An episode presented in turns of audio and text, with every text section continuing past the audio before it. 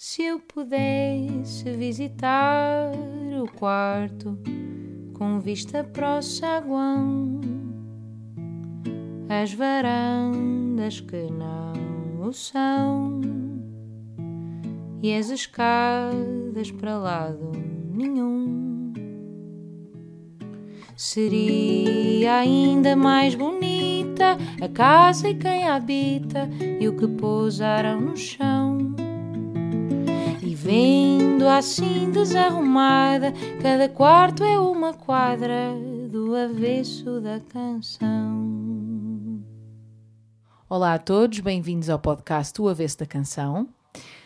Um, hoje é um daqueles podcasts que eu me preocupo com o tamanho, de, com a, duração, porque um, encontrei a minha alma gêmea da, da tagarelice. Tagarelice, exatamente. Uh, que é bem-vindo, David Fonseca. Ah, muito obrigado eu pelo convite, gosto de estar aqui. Eu também estou muito contente. E, e, pronto, e a verdade é que nós sempre que, que fazemos alguma coisa juntos falamos. Eu lembro-me que a primeira vez foi uma coisa qualquer que tu me convidaste para ir, que era. Já não me lembro. Foi para, foi, foi, gravar? foi para gravar um, um, tema de um disco meu, Which Shall Pass. Não, mas não foi, não foi isso. isso. Acho que antes disso nós fomos fazer uma coisa que era ah, uma foi entrevista. para a MTV, exatamente. Exato, num hotel. para a MTV. Sim, sim, Falámos durante horas. Eu acho que eles já estavam quase a, a retirar as coisas foi, e nós foi, continuámos e nós a estávamos falar. lá. Tínhamos muita coisa para dizer. É, é sempre muito interessante. É sempre muito interessante. Um, mas pronto, vamos ver se hoje também é. Uh, quer dizer, 20, obviamente que sim. Ou não. Uh... Depende da hora do dia. Eu tenho horas, mais, tá bom, eu tenho horas, eu tenho é horas mais interessantes do que outras, na realidade. Mas não, hoje sinto. Não, mas eu acho que depende das minhas perguntas também. Hoje vi café, por isso está tudo bem. Olha, uh, vou-te perguntar coisas que perguntei também uh, aos, outros, aos outros convidados, porque, como nós estávamos a falar antes, é interessante ver que as perguntas podem ser as mesmas, mas as respostas têm sido todas bastante diferentes. Uhum. Um, eu pergunto sempre, para mim, uma das, das, das, coisas assim mais interessantes é saber quando é que começaste a escrever.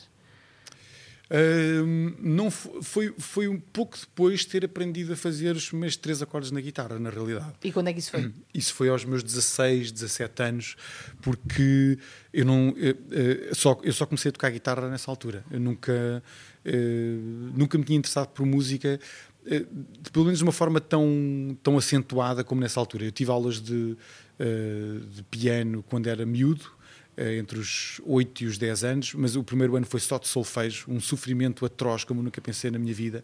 Epá, pois isso traumatiza um bocado Basicamente, criança, eu, eu é? disse à minha mãe que queria aprender, queria, eu no fundo queria um órgão para tocar, era Sim. o que eu queria quando era, quando era miúdo. E a minha mãe resolveu pôr se eu, se eu queria um órgão, tinha que aprender música, então pôs-me na música. E durante um ano, não estou a brincar, um ano inteiro, a única coisa que nós fizemos foi olhar para um solfejo e, e fazer solfejo. Portanto, um pois. ano. O que na altura me pareceu uma, uma horrenda coisa que me estavam a fazer, veio a ser muito útil na minha vida profissional mais tarde, porque eu, sem saber muito bem como, eu tinha noções de, de ritmo, de, sim, de sim, música sim. que eu não sabia muito bem de onde é que vinham, mas eu julgo que vinham daí. Porque um ano inteiro com um puto de 8 anos a fazer solfejo, alguma coisa deve ter ficado lá. Eu acho é que podem arranjar maneiras mais interessantes não, de ensinar, claro não é? altura... eu, também andei na, na, na, na sim, mas era muito, foi muito teoria musical na, e achava muito chato. É, mas sempre. foi muito old school aquilo e era a forma, era um professor privado e a forma que ele tinha de fazer aquilo. Ao segundo ano, de facto, Uh, toquei piano, toquei órgão, aprendi uma série de canções e depois uh, deixei aquilo porque fui para outra escola e já não, não tinha hipótese de, de horário de fazer aquilo e larguei. Mas aí quando uh, aprendeste piano não, não, nem experimentaste escrever nessa altura? Não, não. Depois fazia umas brincadeiras quando era miúdo, tocava as músicas dos outros lá no meu órgão e não sei o quê, mas uma coisa assim muito rudimentar. E só, eu só quando comecei a tocar guitarra ali por volta dos 16, 17 anos, guitarra é essa que sempre esteve em casa dos meus pais, apesar de ninguém saber tocar, os meus pais compraram uma guitarra, sabe Deus porquê, Sim. e esteve lá um canto durante anos e anos e anos. Uh, apesar da minha mãe gostar muito de cantar. Implorar a tua atenção. E cantava, sim, estava a olhar para mim. E um dia, uh, eu passava sempre férias em casa dos meus avós durante um mês e, uh, e estava naquela fase da adolescência que não apetecia muito ir para lá e apanhar um grande tédio lá na, em Peniche durante um mês. E olhei para a guitarra e pensei, vou levá-la. Foi tal e qual assim, vou levá-la. Depois peguei na guitarra, só que eu não sabia tocar e comprei um livro, um livro que tinha, era assim, naquele papel muito fininho, parecia papel de jornal que a única coisa que tinha, não tinha explicação nenhuma, não tinha nada. A única coisa que tinha era diagramas de acordes, Sim. mais nada. Não dizia porque é que eles eram Sim, assim. aquelas cifras, com Era só as as bolinhas, cifras. não é? Era, Sim. era um livro com páginas e páginas de cifras, sem qualquer significado. Portanto, dizia, por exemplo, o E, portanto, o Mi, portanto, Sim, sim. tinha todas as variantes do Mi. Pois era, e era assim. E foi assim que eu aprendi a tocar guitarra. Portanto, eu levei aquilo para peniche, via os, os acordes, tentava fazer, via o que é aquilo que soava. E foi assim que eu comecei a perceber que tinha algum jeito para aquilo, que tinha muito ouvido, porque comecei logo a tocar as canções que eu gostava mais. Lembro que comecei a tocar os Pixies imediatamente, que era a banda que eu mais gostava na altura. Lembro-me de E de tirar ouvido. E, e tudo de ouvido. Sim. Um, de tirar as canções de Lloyd Cole, que eu gostava muito também na altura. Um, lembro de não conseguir tirar uma única, ban- uma única canção de uma, uma banda que eu adorava, que era os Prefab Sprouts, só que era uma banda muito mais complexa do, a nível harmónico, e por isso eu percebi logo que não era possível fazer aquilo. E foi assim que eu aprendi a tocar guitarra. E, passados, sei lá, dois, três meses, já estava a tentar fazer músicas eu, de co- como é que eu fazia esta música. Eu lembro-me que a primeira música que eu fiz um, uh, que é uma música que é feita quase sempre com o mesmo, a mesma posição uh, de mãos uh, na, na guitarra, mas que só em vários Uhum. sítios e construiu uma canção, está no primeiro disco de Silence Force, chama-se Angel Song. Portanto, logo Ok. a, primeira, a, primeira, a primeira canção que eu fiz, Começaste logo a ser super produtivo, então. não, eu, eu, senti que tinha uma coisa para dizer. E lembro-me que a, prime- a primeira pessoa que me impulsionou muito para eu continuar foi o meu irmão. Porque eu disse ao meu irmão: Olha, acho que fiz uma música e sentei-o uh, assim na cama e disse: Vou, tocar a música, toquei de uma ponta à outra. E ele ficou assim a olhar para mim: Foste tu que fizeste essa música? Ele disse, "Tu- tu- é, olha, que isso- a música está muito melhor, que isso está muito boa, nunca não estava à espera, ele ficou surpreendido Sim. com aquilo. Epá, para alguém que nunca escreve nada, de repente dizer fiz uma canção e fazer uma canção do Pronto. início ao fim, não é? E e estava tudo, a canção, a estrutura toda, e eu cantei a música toda muito, a, a tocar ainda muito mal. Por exemplo, uma coisa que eu não aprendi a fazer foi a tocar com palheta, porque ninguém me disse que a guitarra se nunca toquei tocava com palheta. com palheta, mas eu tocava assim Mas a à- guitarra tu tinhas era cordas de aço? Eh, não, ela era de nylon, Ah, mas eu, então. como não gostava do som, troquei a de nylon tudo por cordas de aço. Por Pois. isso é que dei cabo da guitarra. Um, e então eu tocava. Ah, era as muito- bandas que gostavas de tocar tinham esse era, som, não é? tinham aquele som mais agressivo Sim. e tal. Eh, então eu, literalmente, a, a guitarra não durou um ano e meio, porque eu- ela partiu-se com a, a força das cordas de aço. E depois comprei uma, eh, muito baratuxa, eu lembro que comprei com, o meu dinheiro, custou-me na altura 100 euros, uma Sim. guitarra. Eh, E foi a guitarra com que eu sei todos os Silence Force, para os primeiros concertos, essa guitarra de 100 Oh, euros. uau. Por isso é que quando, quando me dizem que, que, que- que, ah, eu não, eh, não, ainda não, não consigo tocar bem porque não tenho aquela guitarra, eu acho isso um disparate. Também não, também não, não Disparate. concordo nada com isso. Esta O- guitarra que eu tenho, comprei na Alemanha e na, na Thomann. Hum. Eu experimentei e disse: Olha, vai esta, eu adoro esta guitarra. Pá, Eu- se as- calhar vai ser cara, mas pá, é a minha profissão. E cheguei à caixa e a guitarra custou 300 euros. 300 Pá, euros, que- 300 que euros uma é guitarra não é- muito barato para uma é- guitarra para tu andares na, na, estrada. estrada. Ela, ela anda comigo há 10 anos na estrada. Sim, mas, mas isso é, um- é uma, Pá, é, é- um- é é uma mesmo ilusão. muito barato. Isso, isso é como a mesma ilusão da fotografia quando uma pessoa não tem uma câmara, eh, diz que não, não fotografa melhor porque não tem uma câmara boa. Pois, eu também acho Isso não é verdade. Até porque nas guitarras é assim, há aquelas muito manhosas que se compram no continente, por exemplo, que tu não consegues afinar, Afinar, então isso é aí um- sim, isso é outro problema, aí sim, não, aí isso é não outro dá. problema. Eu lembro-me de dava aulas aos, a uns miúdos numa associação que tinham essas guitarras e eu dizia, pá, vocês assim nunca vão conseguir, isso porque não é isto não possível. afina, Isso não, não é não é possível. possível. Deixei lá Sim. montes de guitarras que tinha em casa para eles pelo menos conseguirem afinar a guitarra, porque senão é impossível aprender. Repara, eu, só tenho uma, eu só tive uma guitarra de nylon há, há uma semana. A minha primeira, comprei a minha primeira guitarra de nylon porque eu Pois, tive pá, uma eu que, só, que só desafinava e por isso eu pensei, dei-a e disse: Olha, Sim. para, para alguém que quisesse aquilo. Eh, Para alguém que mas- gostasse de guitarras Exatamente. desafinadas. E eu, porque eu não conseguia, aquilo estava sempre a desafinar, ela era tão barata que não era possível. E comprei uma, pronto, que, que não desafina e estou maravilhado. É como se estivesse a tocar a guitarra pela primeira vez. Sabes que eu tenho uma. uma eh, vá, não- é quase uma superstição. Eu acredito que se eu entrar numa loja de instrumentos e, e começar a tocar um instrumento e ele eh, me der uma certa forma, me, me- me fizer lembrar a primeira vez que eu toquei uma guitarra ou um piano, Sim. eu sinto que esse instrumento vai ter muitas canções lá dentro, porque me devolve o entusiasmo de, de descobrir um som. Sim, isso sim, sim, aconteceu percebo com, todo- com todos os instrumentos que eu comprei. Aliás, eu, eu cheguei Até comprar... aqueles que uma pessoa não sabe bem tocar, não é? Exatamente, Esse ainda é mais interessante, especialmente porque, esses, especialmente claro, esses. porque no fundo desconstróis tudo aquilo que tu tens dos vícios, não é? Porque Sim. muitas vezes quando a pessoa toca guitarra e escreve muito à guitarra, acaba por ir muito para os mesmos sítios. Sim, Depois sim. tu de repente pegas num instrumento que, que já funciona de outra forma e, tu, e, vai, e já não vais estar a pensar tanto, já vai ser uma coisa muito mais intuitiva. Olha, eu aqui há uns anos comprei uma guitarra online e hum, ela chegou a casa, eu tirei-a do saco, eu pus a guitarra ao meu colo, toquei-a durante dois minutos e voltei a pôr no saco e devolvi. E porquê? Porque era exatamente igual a, a tudo o que eu já tinha ouvido. Claro. Mas isto é igual. A guitarra é muito bonita, mas eu não preciso de duas guitarras iguais. Quer dizer, não, para isso não. Mas igual em termos de som, porque Som. tinha um timbre exatamente Era igual a exatamente igual. Eu, eu tinha, eu, eu, eu- a guitarra era diferente do ponto de vista vá, estético. Estético, mas isso não interessa Mas ela, é? ela era exatamente. Eu toquei, a, sensação é exatamente igual a tocar qualquer uma das outras que, eu- Claro. que eu tinha e por isso devolvia. Portanto, aquilo que. E eu, eu prefiro ter 10 instrumentos baratos a ter um muito caro, exatamente por causa disso. Porque Sim, sim. cada um deles fala, fala comigo, vá de uma forma radicalmente diferente. Um, e nesse sentido, por exemplo, um, dos instrumentos, o instrumento mais caro que eu uma vez comprei foi um piano.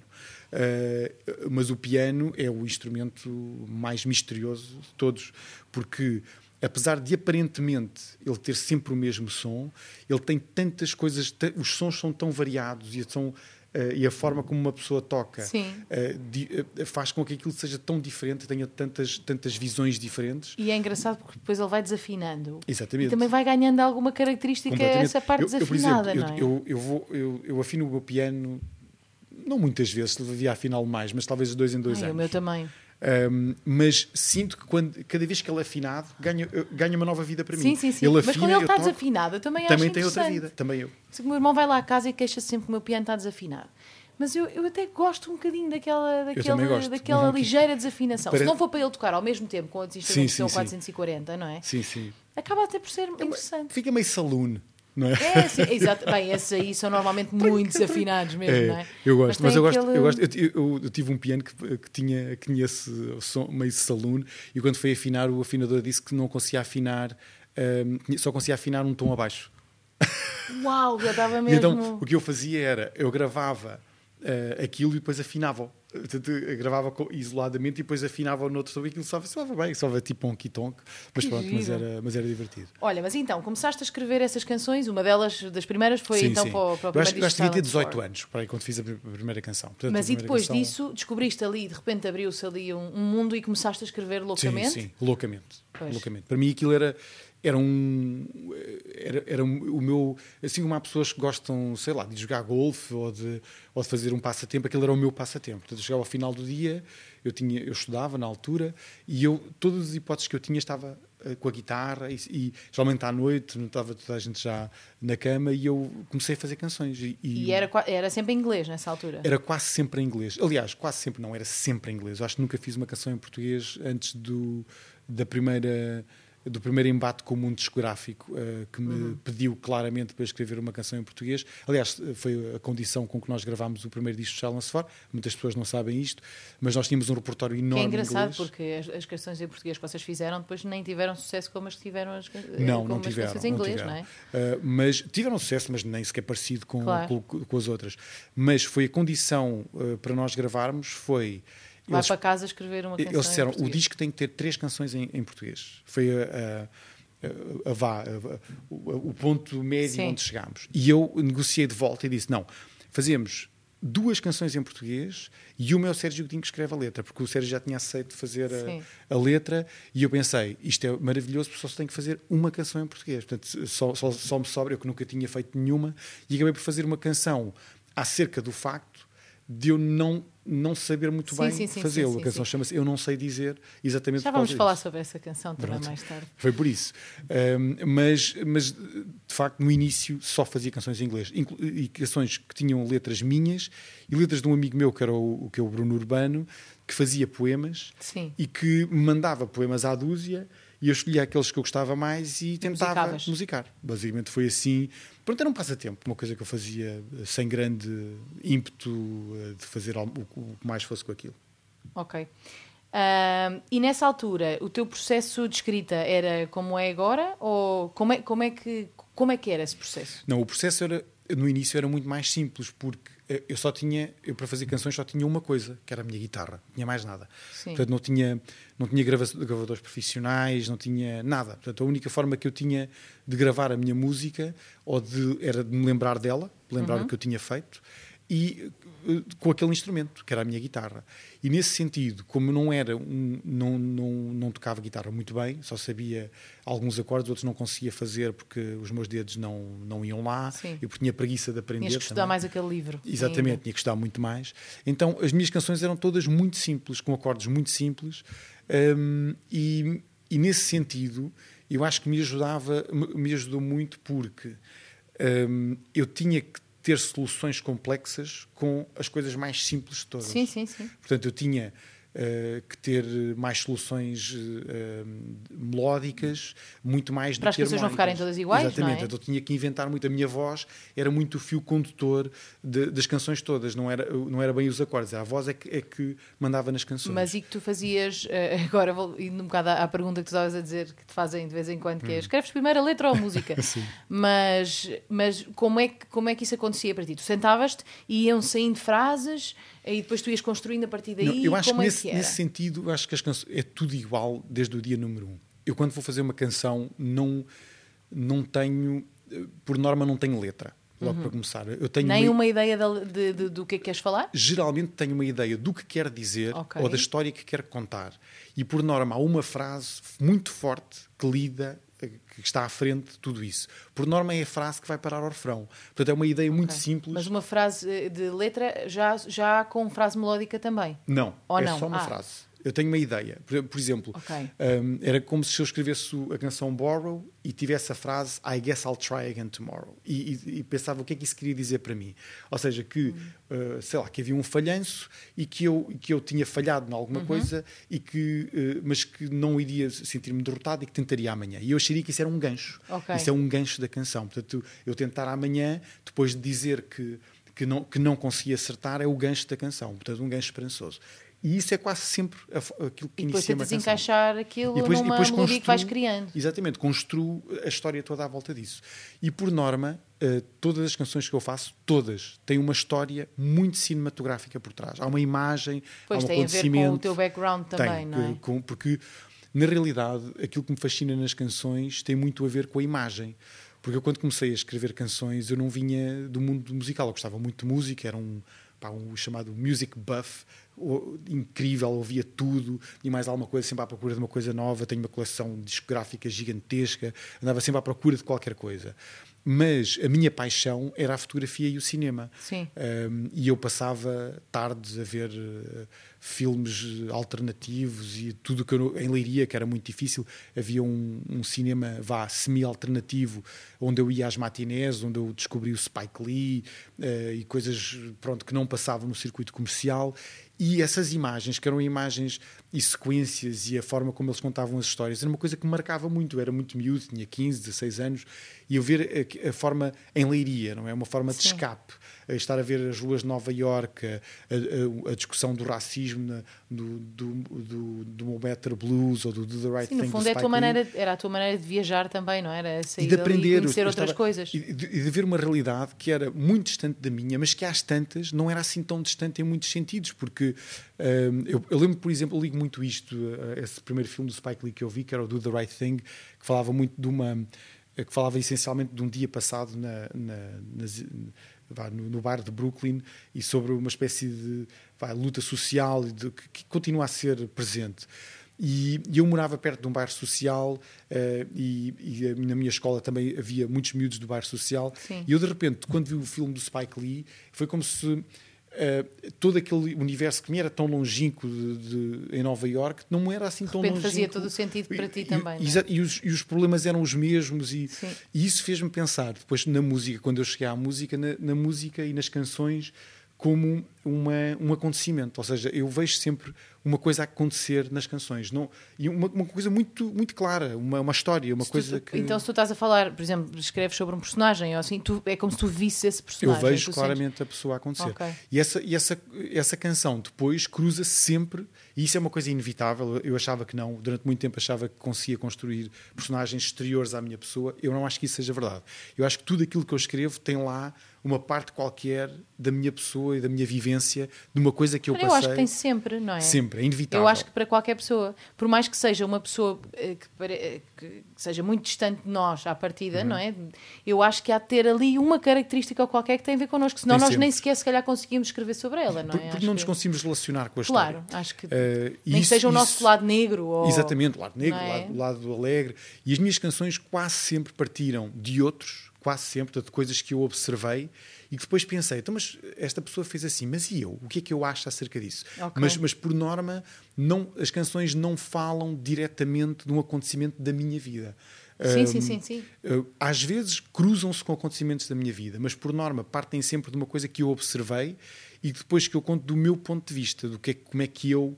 Portanto, eu, eu coloco-me no, no personagem, como é que esta. Depois vou, acabo por agir dessa forma. Portanto, a escrita de canções passa muito eh, por eu, pela minha imaginação em, em torno de um acontecimento. Portanto, o que é que aconteceu aqui? E há Sim. muitas, eh, muitas histórias das minhas canções que falam muito sobre isso. Mas e quando o teu amigo, quando musicavas poemas do teu amigo, Sim, isso era ah, diferente. isso era como é que diferente. tu, ah, como é que tu fazias, continuavas a, a, a- a ver?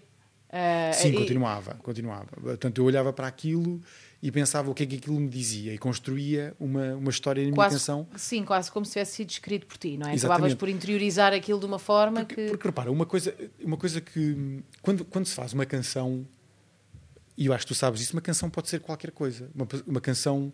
eh, Eu lembro, por exemplo, houve uma canção que eu, que uma vez imaginei na minha cabeça, estava, estava a descer a Avenida da Liberdade e veio uma ideia à cabeça. Uhum. Isto acontece muitas vezes. Eh, E a ideia era uma frase e vinha já com, com uma espécie de uma, de uma melodia atrás e com um beat também específico. E era uma coisa assim muito. Eh, muito sinfónica, muitos instrumentos, eu ouvia na minha cabeça muitos instrumentos, então lembro-me de gravar para o telemóvel Uhum. eh, a descrição da música e dizia: Olha, eh, Agora aqui entra uma tuba. é uma espécie de uma. Não, uma espécie de uma. Tem que ter bateria, o ritmo é mais Sim. ou menos este, a frase é esta, depois davam uns pontos de referência, isto alguns entre eh, vá uma festa dos Arcade Fire e o Costurica, eh, tem que ter alguns instrumentos de sopro para, para fazer lembrar este ambiente e não sei o quê. E fui para casa e depois comecei a trabalhar nessa ideia. E essa canção acabou por ser uma canção no disco, que é uma canção em acústico, só com uma guitarra acústica. Ou seja, Ah, a tua, ela- a tua ideia inicial depois não tem nada a ver porque com. não funcionou. Portanto, eu, eu ouvia a canção e disse isto não é uma coisa um bocado inconsequente. No e depois fundo, é, peguei- é é um bocado ir ouvindo o que é que a canção pede depois. é? Exatamente. Portanto, às vezes a canção manda muito naquilo e uma pessoa tem que ouvi-la, tem que saber ouvi-la Claro. e, e voltar atrás. Um- por exemplo, uma das Foste regras. despindo a canção e às Despindo tantas ela até- ficou. E por isso é que uma das regras que eu tenho em estúdio é uma regra muito cruel, mas, a- mas acontece, e os músicos que, que tocam comigo sabem que isto é assim. Às vezes nós podemos gravar eh, durante cinco dias e nenhum dos instrumentos vir parar a canção. Pois, Porque não, eu não tenho eh, prurido nenhum em arrancar coisas da canção, porque eu acho que eu não estou ali para servir os meus solos ou claro, a minha. estás para servir a canção. A canção, portanto, se a canção no final, olha, afinal ela não precisou de baixo, o baixo sai. Não, não tenho problema nenhum com isso. Nem que eu tenha estado a tocá-lo durante três semanas e a aprendê-lo, isso não, não, não tem significado nenhum para mim. Portanto, o significado só tem a canção, mais nada. Sim. Mas e agora que. Porque agora já tens essas maneiras de gravar, não é? Que dizias, não tinhas no início, Uhum. Não claro. tinha, não. Ahm, agora fazes isso. Sempre que te surge uma ideia qualquer, gravas para o telefone Grave, grave. E, e dás sempre. Acabas por dar sempre seguimento a essas ideias ou tens milhares Não. de ideias no telefone Não, que não, nem deste seguimento? Não dou seguimento nem a 10% do que lá está.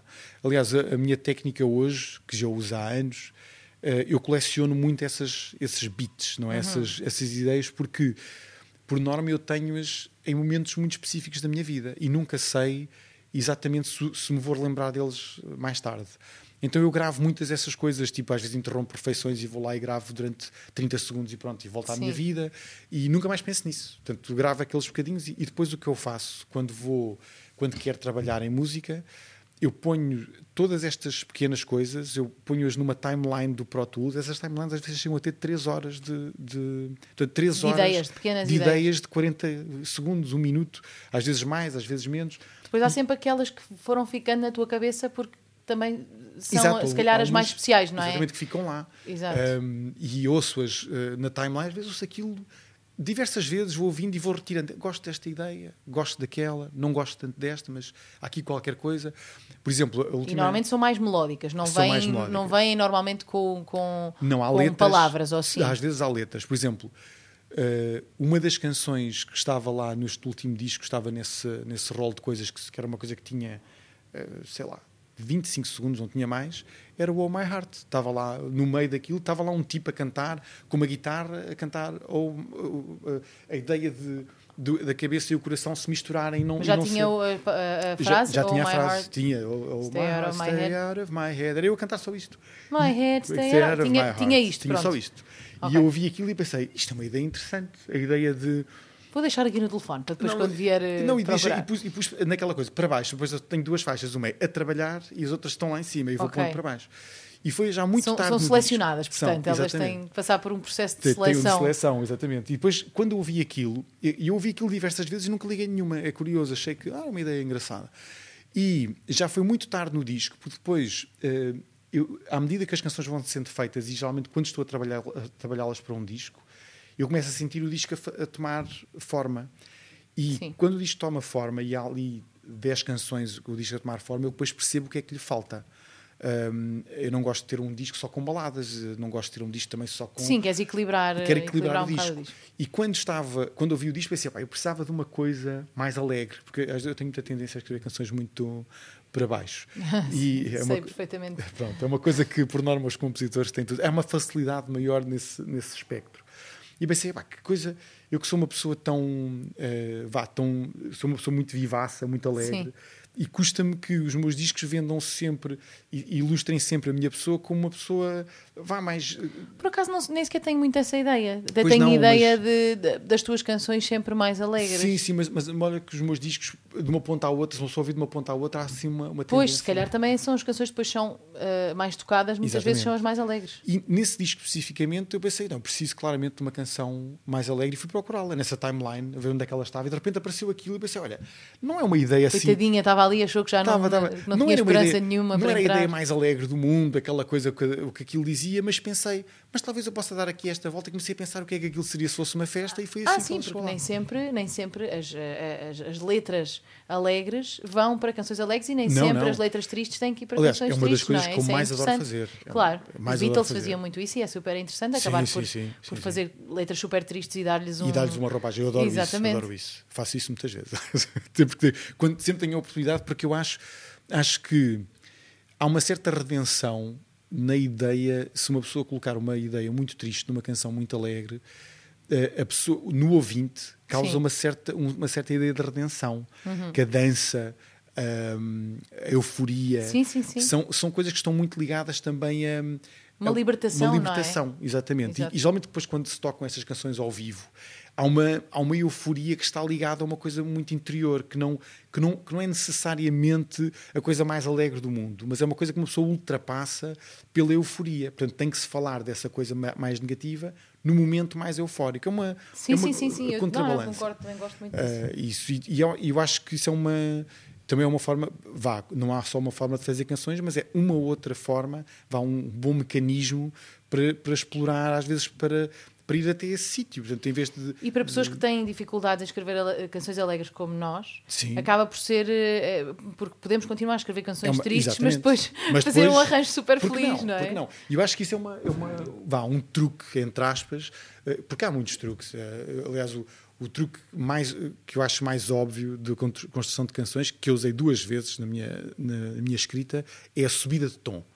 Esse Ah, é um sim. dos truques. Ainda nunca usei. Esse é um dos truques mais básicos. Pois há é- os reis disso, não é? que- tipo Elton Johns e assim. Exatamente por essa razão nunca quis utilizar. Sim. Aliás, a primeira vez que eu utilizei foi numa canção chamada The 80s e usei-a porque queria emular literalmente Claro.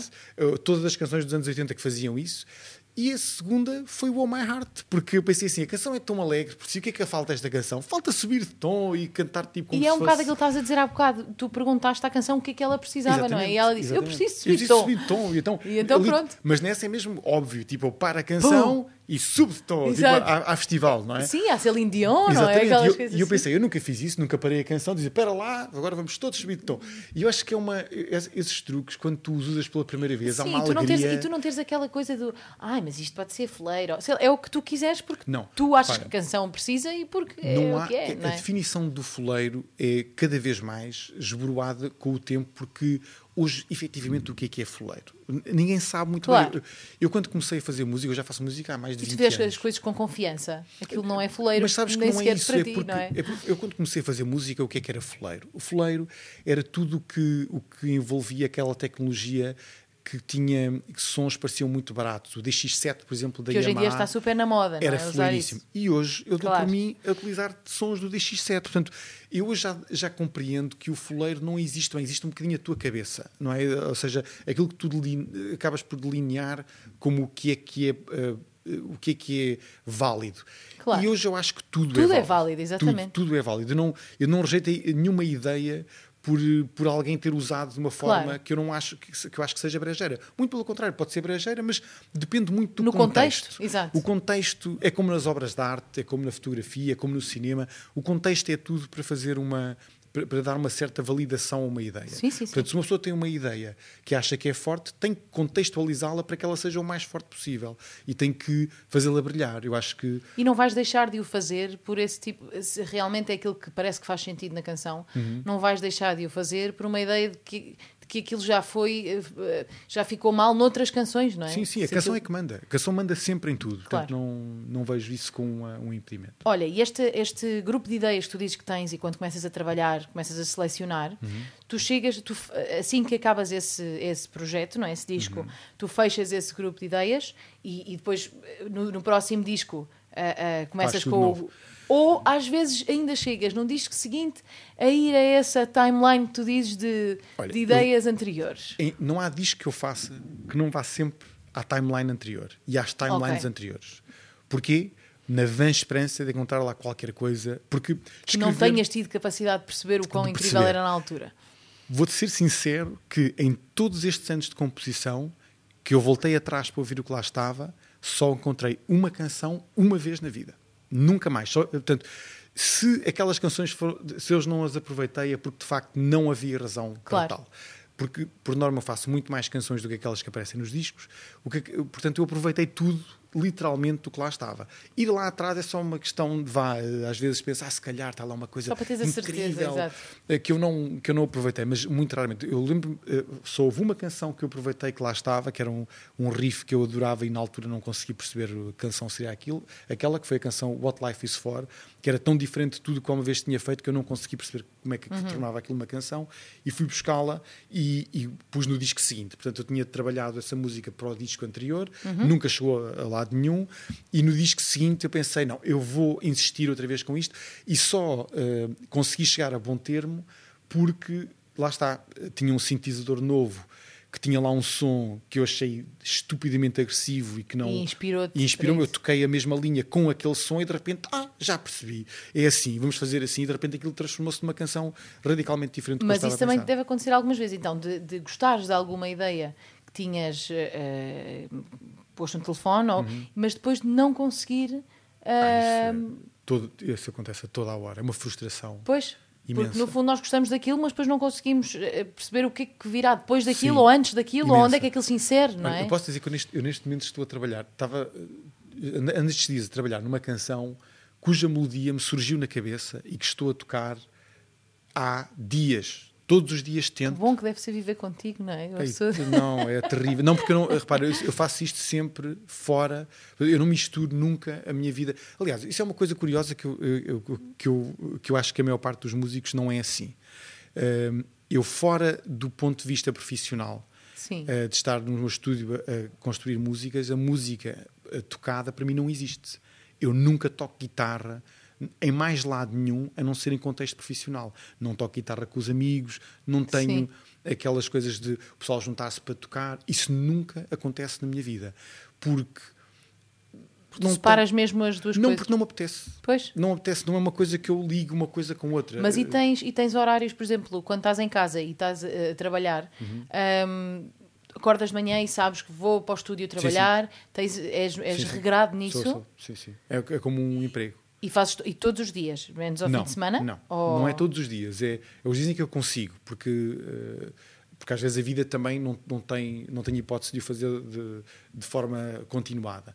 Mas por norma, pelo menos todos os dias, tem assim horas reservadas só para, só para fazer isso, como uma profissão. E podes estar à volta dessa canção, como estás agora, durante Sim. uma manhã inteira, uma tarde manhã. inteira e nunca mais para, para nada. não, para não chegar a lado nenhum. Mas vezes. depois sais do estúdio e essa melodia sai-te da cabeça. Não, seja, não, não, não. Faz, Ah, fica lá. Fica lá. Fica lá. Fica, e não continuas a tentar encontrar soluções Na minha cabeça, sim. na tua cabeça. Mas não, Ok. mas não trago eh, para fora de- do estúdio aquilo. Porque senão eh, a minha vida era consumida totalmente por aquilo que está na minha cabeça. Eu não, não posso deixar que isso aconteça.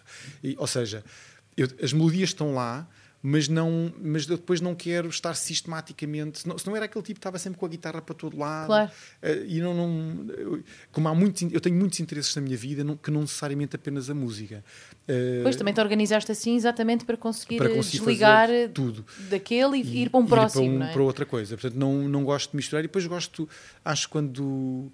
Eh, quando estou, por exemplo, com os meus amigos, quero estar com os meus amigos, não quero estar Claro. a pensar em Não, música. e até, e quero- até é bastante. E depois quando voltas àquilo no dia seguinte ou o que seja, também já tem outra. Tem outra. Agora, Não é, não, não Isto é- é uma coisa pesada que está sempre contigo. repara, eh, depois as pessoas pensam que quando eu, quando eu faço essa descrição, pensam que eu estou 3 horas a fazer música. Isto não é verdade. Eh, houve uma vez o, o tipo, aquele, o John Cleese, dos acho que foi o John Cleese, dos Monty Python, dizia que quando tinha que escrever para os Monty Python, que hum, eh, ele, ele tinha horas regradas também para trabalhar.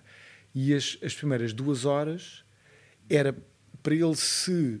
eh, ele, ele chegava, sentava-se e a primeira coisa que ele fazia era resolver todas as coisas que ele achava que estavam a impedi-lo de trabalhar. Sim. Como pagar as contas ou Claro. a escrever a carta ao amigo que ainda precisava. Todas aquelas coisas mundanas que Exatamente. podem E fazer ele com acabava. que E no- haja bloqueios. E não no é? final ele então começava a trabalhar.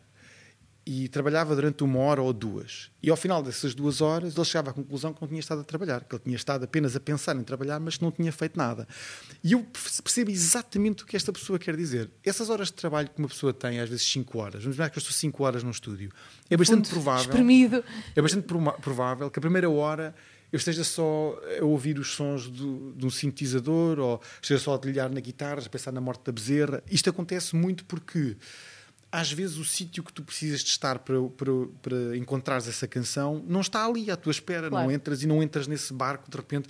Tu tens que ir até esse sítio e tens que deixar-te até esse sítio. Não é uma coisa que aconteça assim, eh, não, não, não entras em modo compositor Sim, sim, sim, eh, sim. em segundos, não é? Eu não acho que isso aconteça. Portanto, uma pessoa tem que aprender a falhar, a falhar sistematicamente, a ouvir coisas que não se Sim, e sente. aceitar que pode haver dias em que não sai realmente nada. E há dias que não E acontece que há nada, dias em que não- sai alguma coisa e no dia seguinte ouves e, e parece que foi um dia em vão porque afinal aquilo não é bom, Olha, não é? o, o que eu mais tenho é gravar coisas que no dia seguinte acho perfeitamente pavorosas, no dia seguinte acho brilhantes, como é que fui capaz de fazer isso, no dia seguinte acho horrorosas outra vez. Portanto, Sim. isso é um processo que, de amor-ódio com as canções que eu acho que é preciso hum, aprender ao longo do tempo. Eu, por porque- acaso, faço escrevo uma canção, ouço, ouço à noite antes de ir dormir. Quando Hum. escrevo uma canção, ouço à noite antes de ir dormir, para ver se ainda gosto, e depois ouço no dia seguinte de manhã, a ver se ainda gosto. Tu, tu Para mim, sempre se ela passar. eh, sempre, por acaso, agora a última escrevi no piano. Hum. Mas se ela, se ela sobreviver ao teste da noite, É o teste da noite. porque na verdade isso. o teste da noite, tu limpas os ouvidos e de repente de manhã tudo aquilo que tu te lembravas da canção já se foi um Mas, bocadinho. mas quando E tu então- compões, é só com um instrumento, tu a cantares e. Só isso, Só sim. isso. Pronto, Depois as, gravo. minhas, as minhas não. As minhas são. Então tu, o teu processo de composição já tem um- sempre um processo de produção Já, envolvido, já, não já, é? Já, já porque, lá está, eu, eu adoro sons. Sons para mim são uma. É como se, é como se eu quisesse descrever aquilo que eu tenho na minha cabeça. Ou seja, Sim. hum, Pois, pois, o teu processo criativo vai muito para além da, da melodia e da harmonia, não, não, não, não, é? muito, muito para além disso. Claro. Às vezes, eh, por exemplo, eu tenho muitas canções que começam com o ritmo. O ritmo é uma coisa que Pois me. é engraçado isso. Para mim, essa parte da produção é uma parte que vem completamente depois. Não, o ritmo, eu sou- fascinado pelo ritmo. Minha- o meu instrumento favorito é a bateria. É o instrumento Uhum. que eu mais gosto de tocar, o instrumento que me deixa. Eh, É o teu coisa- ponto de partida, muitas vezes, Muitas então. vezes é. Ou seja, eu começo a tocar e aquilo vem a uma ideia à cabeça e eu guardo mesmo, tenho o telefone, gravo logo. Eu às vezes faço sessões de bateria, sento uma bateria Sim. durante seis horas e toco, toco, toco, toco e gosto, gosto desta. Eu gravo esta, toco, toco, toco. Mas mesmo assim, Ah, então também tens lá no, na tua timeline também tens algumas também vezes só grooves de bateria. Só grooves de bateria. Só- também estão lá e ossos. E às vezes consegues juntar duas coisas, não é? Sim, o aliás, de bateria quando, com. quando- o que eu faço, isto é um truque, pronto. Quando eu faço, quando gosto, quando estou a tocar a bateria, gosto de um riff, ponho um clique. Ok. uh, e digo, uh, portanto, esta é 132 e toco em 132 porque dessa forma eu consigo pô-la na timeline. Sim, sim, sim. Ou seja, claro. eu digo esta, esta 132, para ponho na timeline, está no grid, e então eu consigo pôr um loop daquilo e é um ponto de partida para eu perceber depois como é que. Depois, obviamente, tem que se tocar, uh, porque é um som horrível, não interessa, mas na minha cabeça. E sentes que entendo. esses, gru- esses grooves de bateria às vezes também trazem, podem só eles trazer já histórias? Então não. Então, porque na minha cabeça, porque repara, quando eu gravo, e é, aquilo é estupidamente cómico de ouvir, porque quando eu gravo isto, eu faço uma descrição. Tipo, ok, isto é uma perseguição de automóveis. Portanto, é uma. Eu, eu, eu quero, eu quero que eh, a ideia que eu tive inicialmente. Lá tenha- está a parte visual sempre, não é? Pronto, Tu que, tens- e que, que aquilo que eu quando ouvir aquilo de novo, que me lembro outra vez. Lembra-se que isto era uma. Porque tudo o resto do- da, da produção também vai ter que levar para essa, Exatamente. para essa ideia, esse sentimento inicial. Exatamente, portanto, eh, as coisas que me vêm à cabeça. Por isso é que às vezes para dialogar com músicos é muito difícil, porque repara, a maior parte das vezes eu não faço a mais Pois, pequena ideia. em vez de depois de uma partitura, pões uma, uma fotografia de uma corrida de Exatamente. carros. Não faço. Olha, por exemplo, uma das coisas que eu, que eu faço imenso no meu estúdio e sempre fiz durante anos é colocar fotografias que são importantes para mim. Não necessariamente as minhas, mas de coisas que eu vi. Uma foto que eu vi, olha, que este, gosto deste ambiente e faço um print e ponho na, no meu estúdio. E às vezes, quando estou a compor, olho para as fotos de novo e penso, pois é, esta fotografia é, é, é sobre isto. E Uau, tento sim. ligar o ambiente. Por isso é que eu, eu persigo muito a produção, o som. Ou seja, se a música passa-se eh, numa, com É duas quase como se pessoas. estivesse sempre a escrever bandas sonoras, na verdade, exatamente, não é? exatamente. É- Passa-se com duas pessoas que estão a falar sobre eh, uma separação, mas estão à beira-mar. E é o fim do dia. Portanto, isto. Isso é no- maravilhoso. no Vou fundo- começar a experimentar fazer isso. no fundo, agora. o que eu faço é pôr paredes, muros à canção. Ou seja, Sim. se eu estou no mar ao fim do dia e o sol está-se a pôr, é um dia bonito de verão, se calhar não faz muito sentido que a canção seja muito. que eu ponha aqui uma, uma guitarra elétrica toda distorcida, porque se calhar não vai de acordo com estes muros que eu, Uhum. que eu balizei aqui.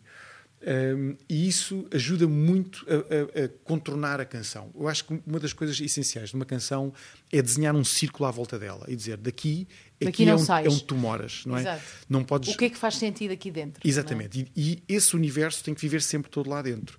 Porque se, se uma canção pode ser tudo, e se eu no meu estúdio tenho eh, recursos para fazê-la soar a qualquer coisa que eu me possa imaginar, então, quer dizer, nunca mais saía de lá com cada canção. Portanto, se eu não fizer esse círculo muito claro à volta da canção, vai demorar anos até eu, eu chegar ao fim da canção. Porque como Pois. é que se chega ao fim é da quase canção? como não é? uma construção, dos- como os atores fazem uma construção de personagem, não é? Tipo, Exatamente. E É um vão pensando ah, de onde vem, Olha, ah, eu lembro-me.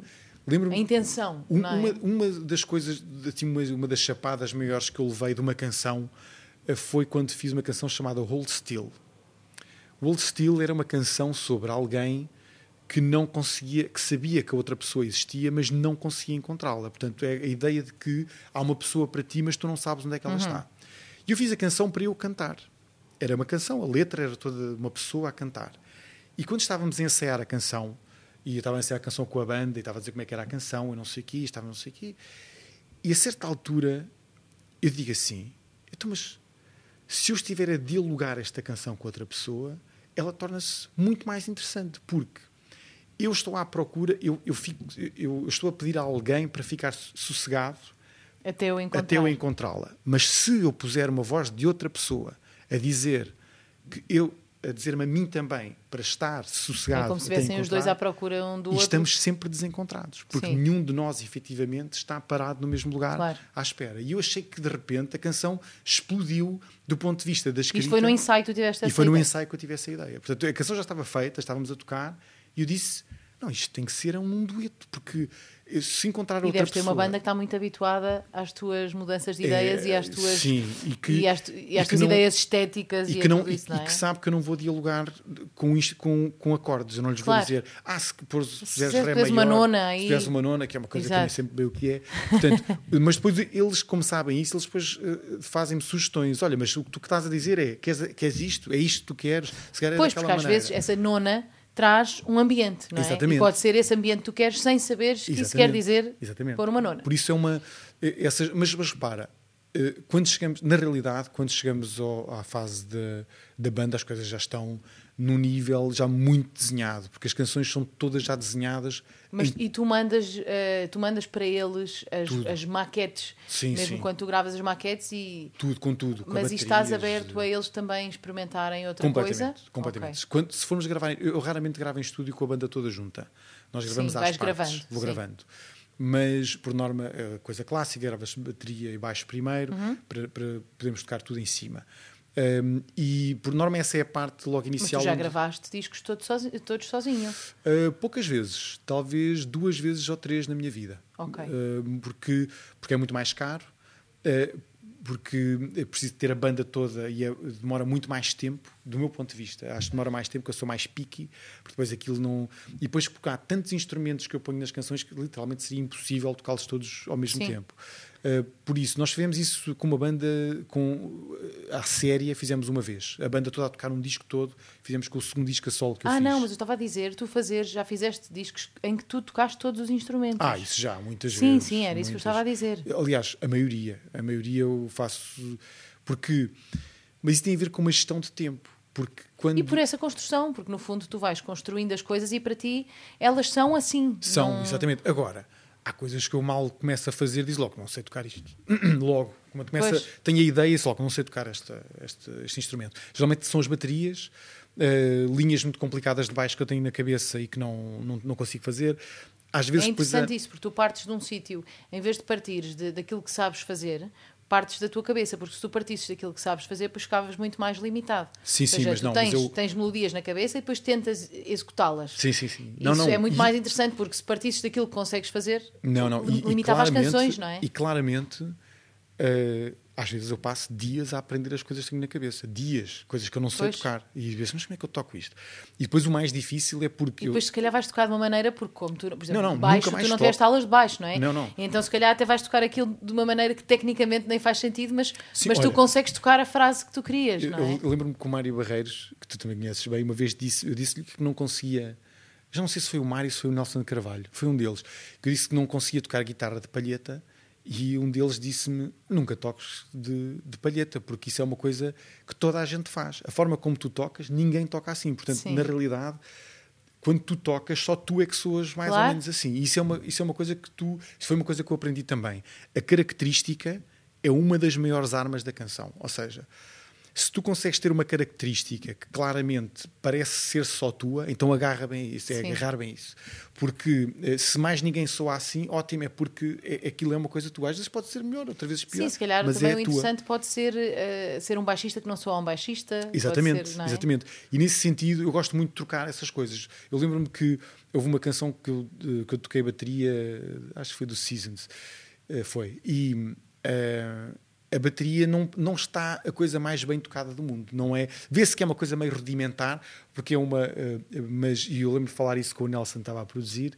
E disse assim: Não, eu, eh, esta vou ser eu a tocar, porque eu quero que a bateria soe como se fosse um puto de 16 anos a tocar. E depois como é que é ao vivo para o teu baterista, coitado? Ele, ele diz que é- às vezes é terrível. Porque ele diz que, mas ele diz que ao mesmo Obrigas-me a tempo. tocar o que Não, para não. mim é considerado é, mal. ma- mas ele diz que ao é? mesmo tempo Enquanto- que, é uma, que ele diz que é uma lição sistematicamente, porque ele diz que o que, o que é verdade, o que interessa é Se calhar- funcionar. sim, ele se calhar tem que voltar eh, um bocado às suas origens de baterista E- também. De voltar e de, e de baralhar as coisas que Claro. ela- que, que toda a gente sabe. Eu também me farto de aprender com ele, porque ele tem soluções, ele tem todas as soluções do mundo, que é um Quem é baterista que é o baterista que toca É o? Sérgio Nascimento. Ah, é o Sérgio, ok. é claro, não um baterista de recursos inimagináveis. Sim, sim, sim, sim. O Sérgio toca com pessoas de montes de estilos de diferentes. montes de estilos não é? diferentes. Ele tem, ele tem uma imaginação e é um tipo muito muito focado. Eh, ele quer muito que aquilo soe mesmo muito bem e diferente. Não, não- nunca quer fazer igual, o que é uma coisa que para mim é excepcional. E, e nesse sentido, nós estamos todos, eu acho que estamos todos um bocadinho à procura da mesma coisa, que é Sim. fazer uma coisa que é para já servir a canção, isso toda a gente eh, está em cima da, do, mesmo, vá, desse, do mesmo plano, e de procurar uma coisa que nós não fizemos anteriormente.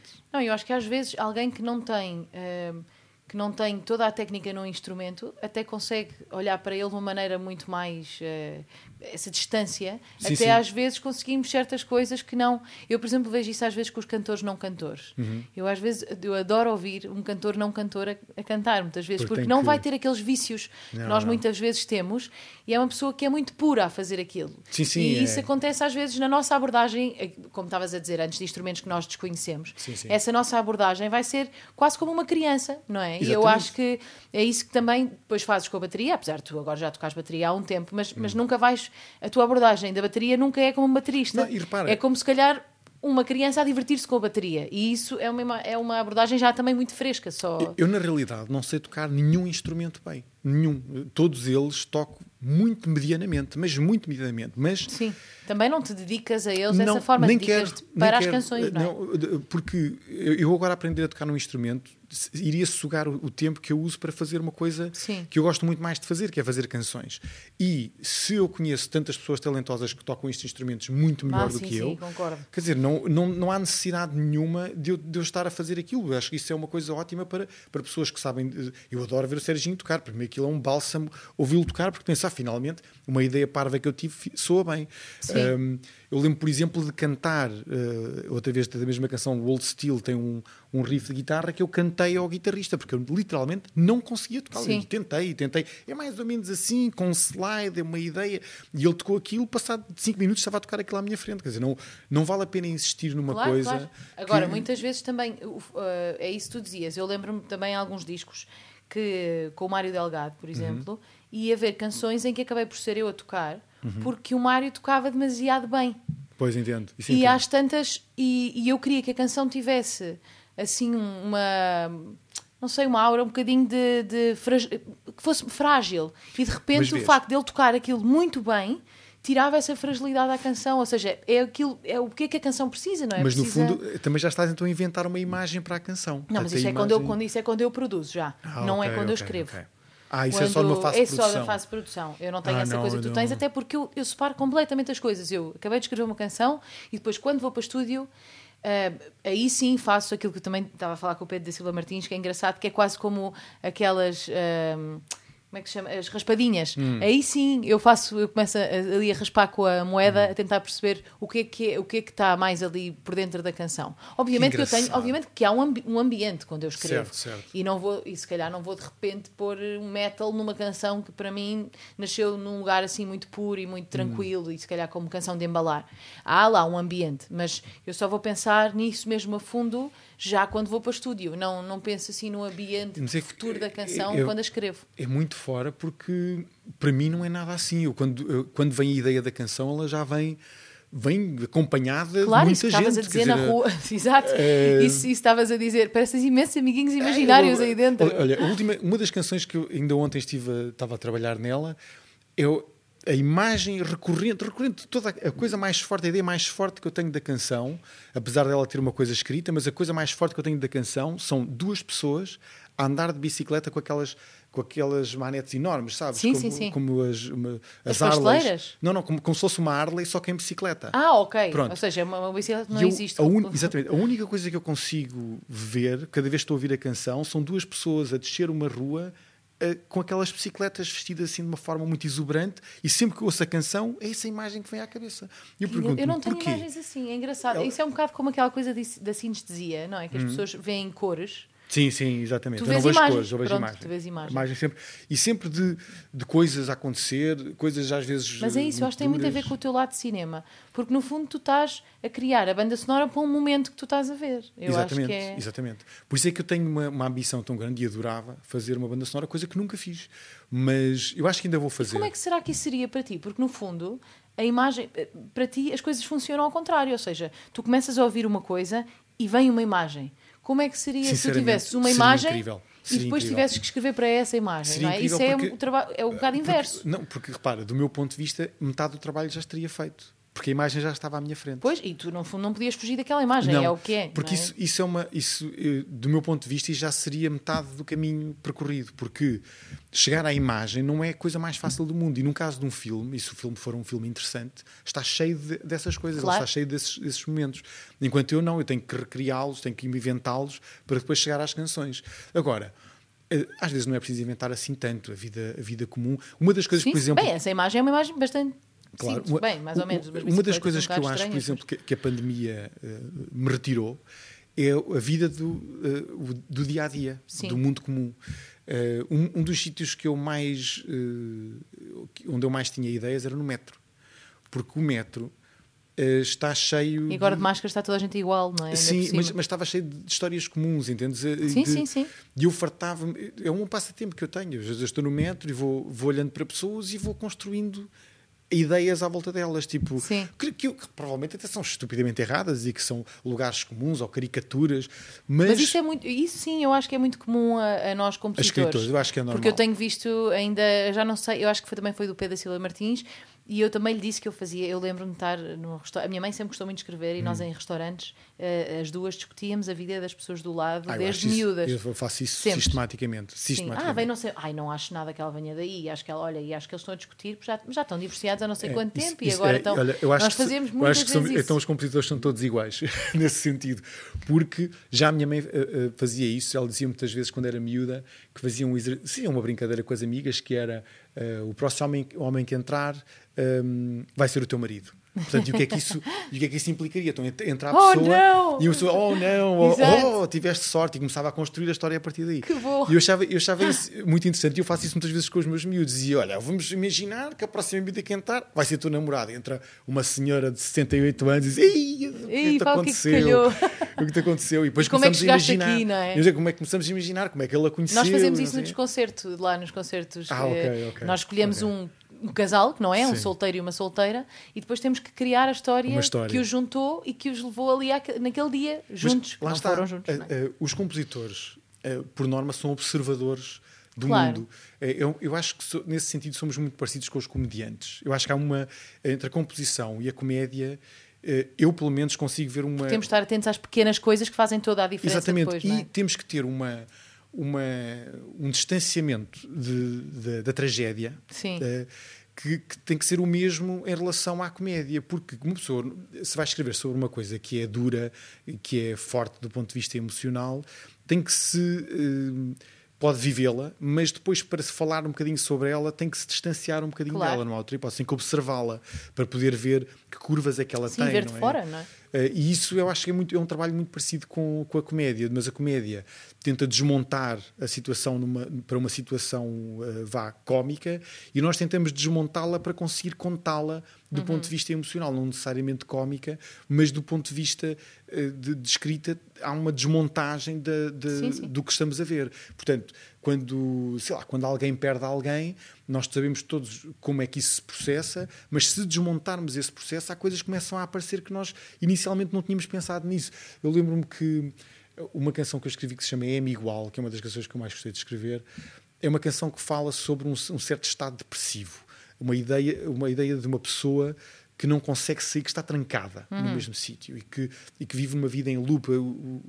E quando, quando eu imaginei isso e quando eu imaginei essa, esse momento, não foi muito difícil, porque eu acho, eu, eu também, eu, eh, quando era miúdo, também passava coi- por episódios mais depressivos. Eu passei, felizmente, essas coisas todas quando tinha 19, 20 Uhum. anos e eh, percebi imediatamente o que é que, o, o ambiente em que, isso, em que uma pessoa vivia, como é que, como é que isso te afetava. Então tu- conseguiste voltar lá, Então, lembrar-te um bocadinho quando daquilo que lá e quando comecei a descrever isso, as coisas que apareceram eram muito curiosas, que era hum, uma, das coisas que eu descrevo na canção, que é uma coisa que eu acho que todas as pessoas passam, que é o, o, a- virar canais na televisão e não, aquilo não ter é uma espécie de um passatempo, é uma coisa que não tem significado nenhum, Uhum. Hum, eh, como os eventos, os eventos que se passam, por mais graves que sejam, não têm significado nenhum para ti, porque tu parece que não sais daquele loop que estás trancado em ti Estás próprio. dormente, não é? É uma espécie de dormência. Então, eh, eu lembro na canção o que eu falo é de virar canais de televisão, haver uma notícia sobre uma guerra e isso não ser minimamente hum, eh, forte para ti, isso não te Sim. afetar de maneira nenhuma. E esses pormenores, eu lembro-me que, por exemplo, em canções, eu já falei sobre coisas como eh, o- quando as pessoas se separam e haver sofás que têm um, que têm queimaduras de cigarro. Porquê? Porque eu, eu já fui fumador e lembro-me que isso acontecia. Via, via os, os, os cigarros com, que, quando caía a cinza, que faziam pequenos, Sim, eh, pequenas sim, marcas sim. no sofá. E de repente, quando eu comecei a pensar, então quando as pessoas se separam e separam a mobília, a mobília vem agarrada com, a, com os, os, momentos que tu viveste nela. E os cigarros era a única coisa que havia no Sim, sofá. no fundo são pequenas coisas que tu observas e que, e que acabam por te que, dar essa ideia essa já. Ideia, portanto, em vez de escreveres de uma forma completamente geral a depressão, ou, uh, acaba por ser pequeninas coisas. Do, do, ponto de vista de escrita, eu, eu, agarro muito a esses pormenores, que não, podem não querer dizer nada. Mas eu acho que é igual, é igual ao, uh, na escrita de livros, eu acho que isso é também acontece igual. muito Ainda há pouco tempo fiz um curso de escrita criativa como aluna uhum. e eu lembro-me de, de haver um exercício que era.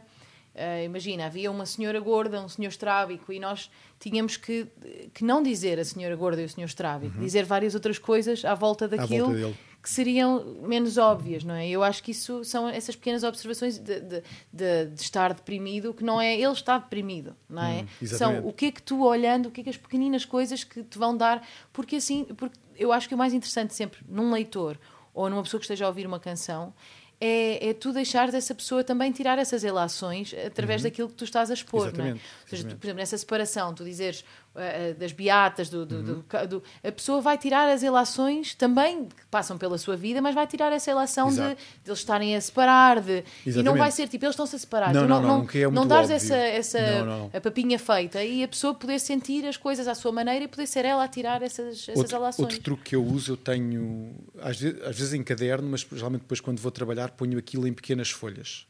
Eu tenho um caderno de, chamo-lhe um caderno de pormenores. Sim. Ou seja, uh, eu escrevo coisas que me fascinam.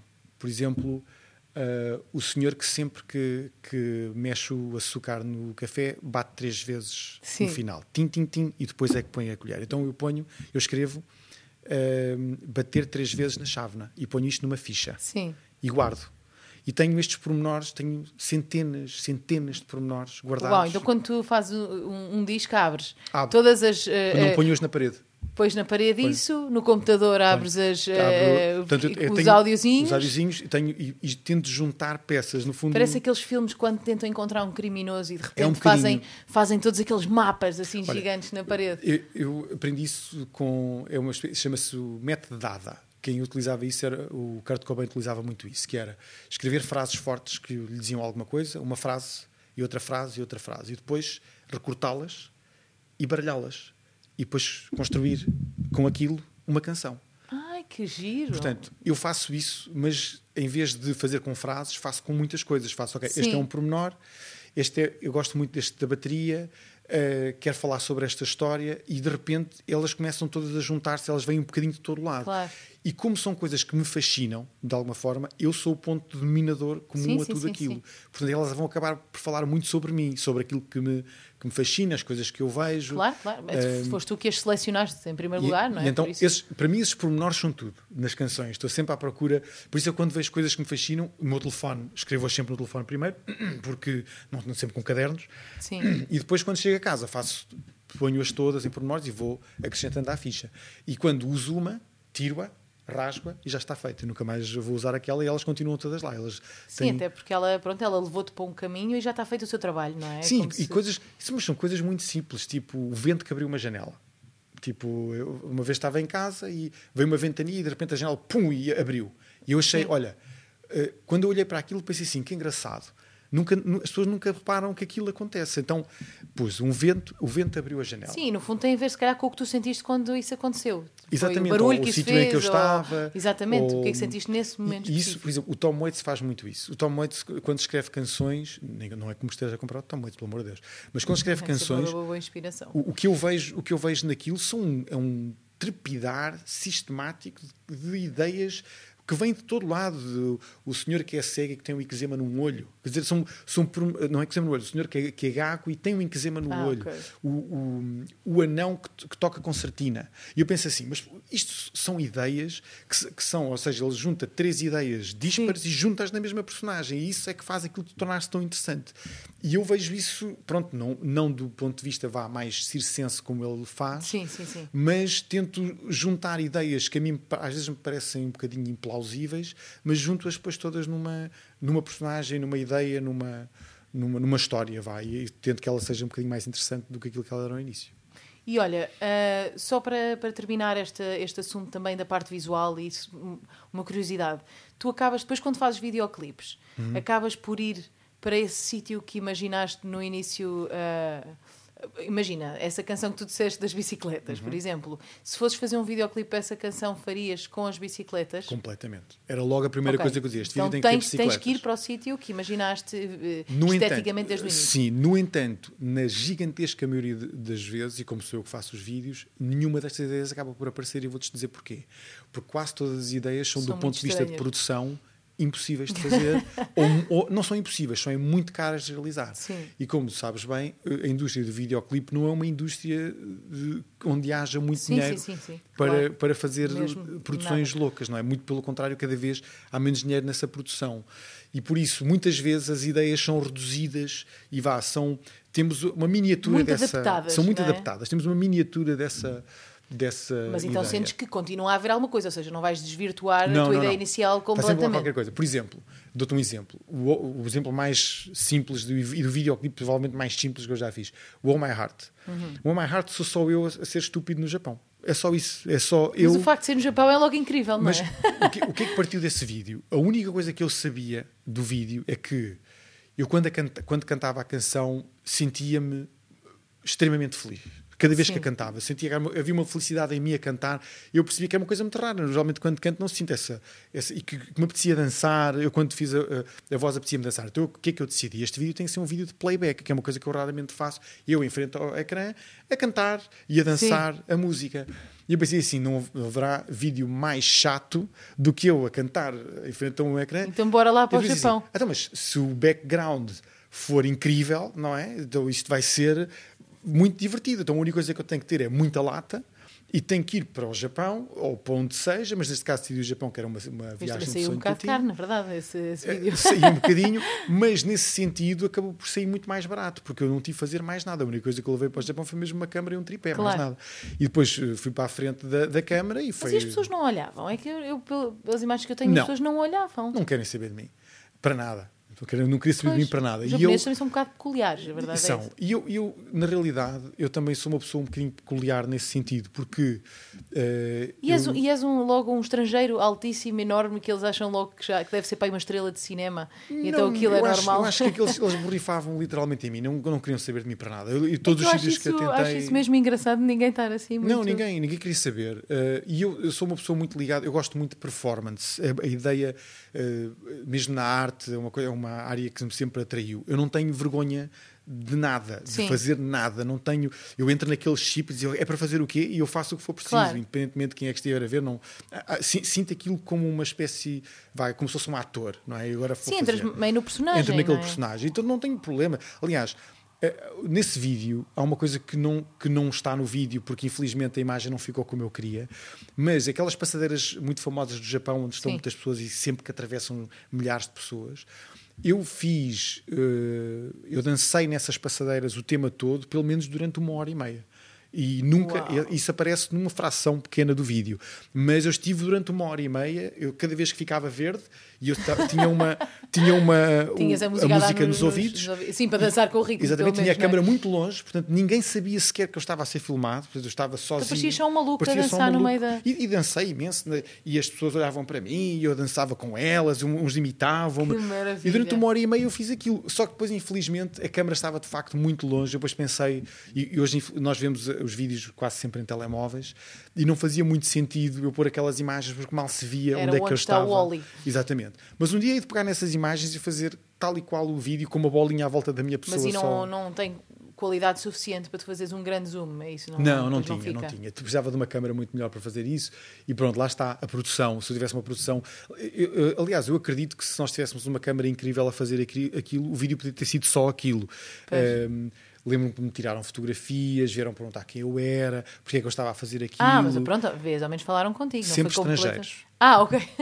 Os japoneses não querem saber literalmente. Eu estive de lá agora há pouco tempo, mas já era assim meio pandemia e então eh, também as Não, pessoas, não, não, eu não sabia exatamente o que é que era Não, mas é mesmo assim. ou o que é que era a parte de pandemia. E não é? mesmo assim, e é, um, e é um país muito respeitador e, não, eh, e muito seguro. Eu lembro-me de estar a, a fazer vídeos no metro e, e, e sair do metro e sair do vagão, ir para outros vagões, ver se estava o melhor ambiente Sim. noutros sítios e deixar lá tudo e voltar. E era indiferente, ninguém Pois é, eu quis também saber. senti isso. Nós Era- já fal- tivemos, falámos de várias histórias lá do Japão. Sim, sim.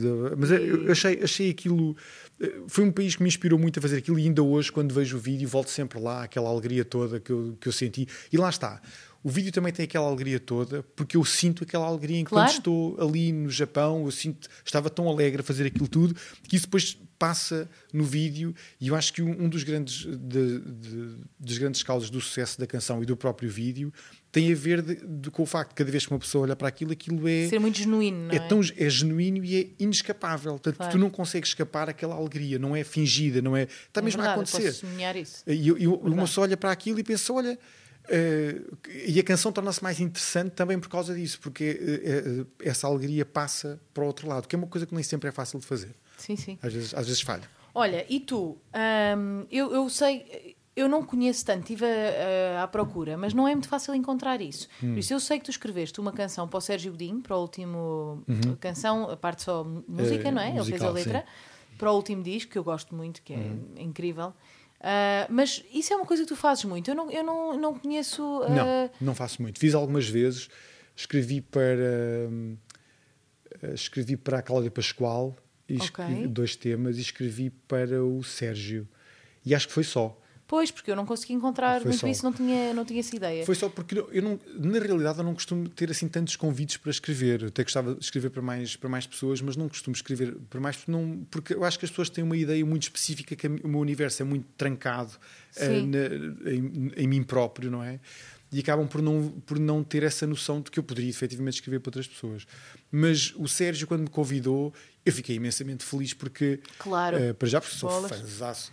Um, como, como sabes, aliás, Mas já, pelos comecei- vistos, já tinhas colaborado com o Sérgio logo no início da, da logo, tua logo carreira. no início. Aliás, ele, ele fez uma canção, fez, ele escreveu a letra de uma canção que não fui eu que escrevi, foi, foi o Rui Costa, o nosso baixista do, do Challenge For, mas ele fez a letra para a canção e eu, na realidade, nunca tinha colaborado com ele do ponto de vista criativo. Isso nunca tinha acontecido. Sim. Um, e quando ele me convidou, fiquei obviamente muito contente e fiquei muito preocupado, para ser sincero, porque foi a primeira vez que eu, que eu escrevi para alguém, foi logo para o Sérgio Godinho. E eu fiquei a pensar, mas o que é que eu vou Bolas, fazer? exato. Tipo, mas E depois, escreves logo a canção que é single do disco, porque essa canção é o single do disco. É, acho o single é? do disco, é. Mas eh, sabes que eu, eu sou muito torto, eu sou uma pessoa muito torta em geral na vida. Não, eh, eu não gosto de lugares comuns, não gosto. Quando, quando ele me convidou, eu sinto- senti logo uma oportunidade e eu julgo que o Sérgio, eh, eu conheço o Sérgio há muitos anos, eu acho que o Sérgio é um miúdo, é, um- é sempre um miúdo. Eu Uhum. olho para ele, eu não, eu não consigo olhar para ele.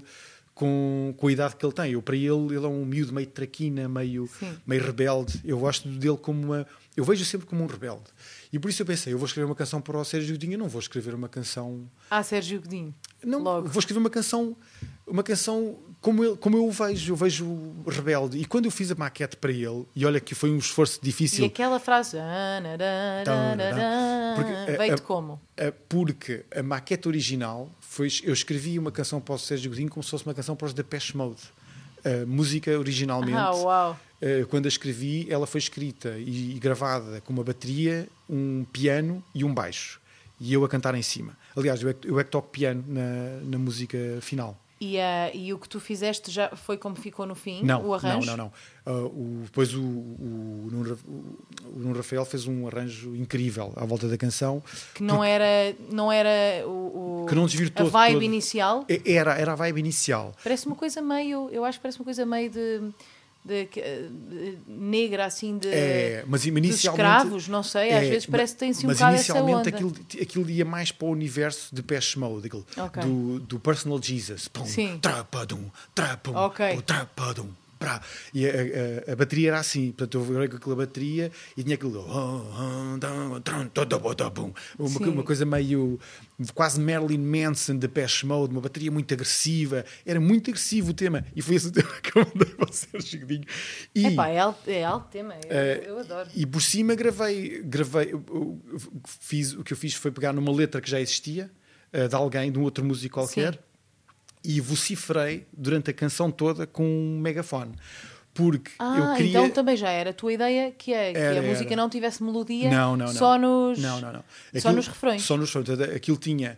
A ideia que eu lhe mandei é nesta parte É como se falado. é como se fosse é como se tu quisesses mandar alguém é como se fosse uma voz de comando quase a, a dizer uma coisa e É meio de depois guerra, não é? Assim exatamente parece, sim. portanto o tema inicial por isso é que eu, falo muito nos Depeche Mode do Marilyn Manson era estupidamente agressivo era um tipo a gritar ao megafone e, e depois lá aparecia "Dananana, dananana", e depois havia essa essa parte mais melódica Uh, e eu mal mandei a canção, eu mandei-lhe três canções na altura. E eu, eu sabia, Ai, tinha a certeza. bonitinho, Mandaste logo três. Eu tinha a certeza que era aquela que ele ia escolher. Porque eu. E também era aquela, se calhar, que tu E era estavas mais, mais, convicto, era, não que eu é? gostava mais de todas. A outra era uma canção mais. vá. Uma balada um bocadinho mais, eh, mais consensual. E como é que ficaste? assim. Ficaste nervoso a ver, para, para receber a resposta dele? Não. Não fiquei. Não. fiquei de todo porque eu tinha a certeza que ele ia escolher aquela canção. Epá, eu por acaso fico. Sa- sabes porquê? alguma coisa, alguém fica assim, fica ali tipo. Porque, porque, achei, porque achei que a canção era óbvia do, do ponto de vista eh, de, de composição, era uma canção muito forte, E obviamente. porque o Sérgio não tem medo nenhum de explorar coisas diferentes. Nada, não é? nada. Eu acho que ele, quando Por ouviu isso- a canção, ele viu naquilo uma oportunidade de fazer uma coisa radicalmente diferente. E eu acho que Até o porque ele pode. viu. Pois, e é interessante o facto dele falar durante Sim, a canção. e a canção também. pedia muita letra, era um desafio grande para ele, porque mal, mal eu vi a Mas canção. é, que- ah, é o que ele faz. E eu disse-lhe, atenção, melhor, eu, é? eu disse-lhe logo à cabeça, a que eu gosto mais é esta. Mas é um desafio grande porque é uma letra enorme Sim. e a canção era muito maior. Portanto, eu fiz, a canção tinha quase 5 minutos. Ah, eles cortaram E eles um cortaram bocado. aquilo tudo e fizeram muito bem porque aquilo era. Isso é um defeito grande que eu tenho. As minhas canções são todas muito grandes. E tu cantaste com eles o. Ah, Claro, ah, claro. pois. Depois fui lá e o que nós fizemos foi gravei, gravei o coro com o Nuno Rafael e toquei o piano. Tinhas que fazer parte daquilo. Sim, é? e, o- e o piano, o Nuno Rafael pediu para eu tocar especificamente o piano, porque o piano lá está, é tocado por uma pessoa que não sabe tocar piano. Era uma coisa mais martelada. Era não é? um martelo. Tum, ganga, dum, danga. E, e se pensares agora, se pensares no Personal Jesus, está lá tudo, aquele Sim. tum. Se pensares no riff, tum, gampo, dum, gam, dum. Só que pronto, o meu é um bocadinho diferente, mas eh, o que está na base Sim, é foi- um foi a inspiração. A inspiração daquilo é, é o universo, aquele universo meio. Nem, nem é bem o Personal Jesus, é mais, no fundo, se pensarmos nisso, é um, é um ritmo militar. É, Tu, exato. E isso é o que faz, às vezes, lá está, o ritmo é que fez surgir aquilo tudo. Não foi eh, o, a- o inicial dessa canção, aquilo que eu fiz Começaste com o primeiro. ritmo e depois eh, saiu-te aquela melodia. E depois saiu-te essa melodia, foi que saiu logo a a seguir. melodia, portanto eu comecei a tocar que tem algo da CDC quase, se pensarmos bem nisso. Só que eu pensei, os CDC, pronto. mas tudo tem sempre um bocadinho de alguma coisa. é? Claro, a verdade é que nós vamos ouvindo coisas e elas E são todas E inspiração. eu pensei nisso, pensei, isto, é- isto é- parece um bocadinho, mas eu pensei, mas se eu cruzar tudo isto e depois com o Sérgio Godinho, pá, é- achei tudo tão improvável. Lá está, a improbabilidade das canções é o que me atrai muito. Sim, pensei, sim, sim, isto claro. Tudo junto é tão fora que é irresistível. Pronto, agora, de facto, nunca se sabe Correu muito o- bem essa, não é? Então, eu acho que correu bem porque tu nunca sabes. Uma- isso foi uma coisa que eu, que eu aprendi ali e também já tinha visto com a Cláudia Pascoal mais tarde. Por exemplo, as- as eu fiz duas canções para a Cláudia Pascoal disco, disco novo. E Eu essas ainda não ouvi. eu fiz uma balada e fiz uma canção toda animada. E quando foi quando eles produziram a canção, eles trocaram. Ah, a, a balada ok. ficou a canção animada e a canção animada tornou-se numa balada. E, E isso para ti é estranho, porque tu és um bocadinho. e muito estranho. Pois, porque tu, estranho. porque tu, como já tens uma ideia, um, um pré-conceito tão Sim, forte do que é que a, minha canção ideia- vai ser, A minha ideia era uma coisa muito mais redonda. A balada era sobre uma coisa triste, de repente era alegre. Mas lá está. Ela ganhou, foi um significado completamente diferente do Sim. que ela tinha ao início. Eu, para mim, continua a ser uma balada. E será um dia interessante, talvez, eu pegar na canção e tocá-la como ela era. Uh, mas eu, do ponto de vista de produção, acho muito interessante que alguém, que alguém literalmente troque as voltas àquilo tudo. Porque, mas como tu já pensas como um produtor quando estás a compor, é, Sim, é estranho. Mas, não, sou- mas, mas estranho, mas ao mesmo tempo achei incrível, porque Sim, sim, sim. não fui eu que produzi, foi, foi o, Foi o Tiago. E eu achei, E pá, ainda produz bem. muito bem. Cima. produz, e porque tem ideias muito específicas, também muito próprias, Sim. que, que eu acho que é o que as canções precisam. Eles, se fizessem a minha ideia, se calhar era mais pobre no final do que. e não fazia tanto parte do disco dela. Olha, ah, vamos avançar aqui para, hum, para ver. Eu, eu sabia que tu ias ser o, o- a pessoa mais longa, o, o eu podcast mais longo, e eu também, não é? Já sabes. Íamos ser, este ia ser o podcast mais longo de dois, todos pá, até, dois, até à data. Mas então, vamos aqui avançar para as canções, para as canções que eu escolhi tuas. Sim. Houve uma que já falámos, por isso até vai ser. Aliás, essa é a primeira. Eu não sei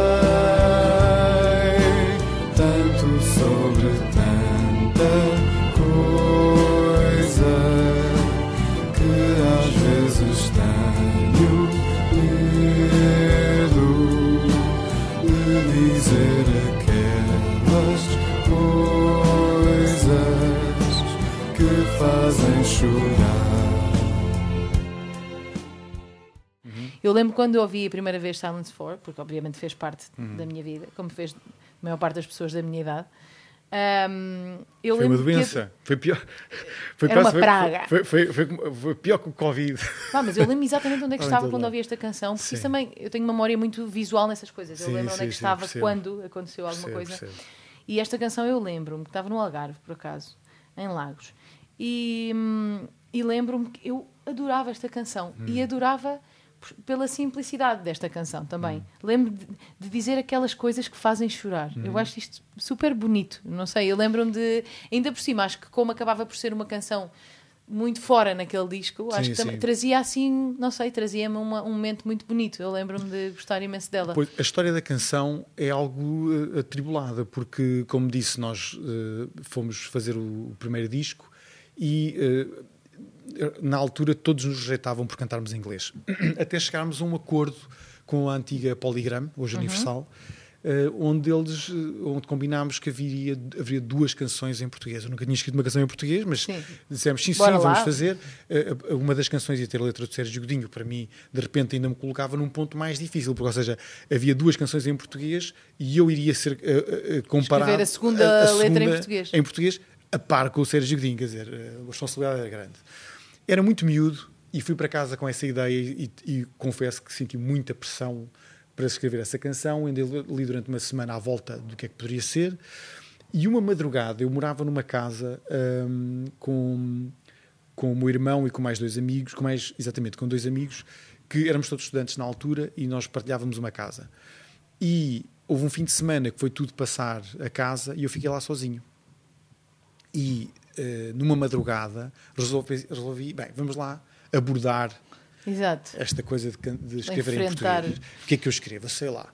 E foi exatamente a partir daqui que isto começou. Eu não sei, eu nem sei sobre o que é que eu.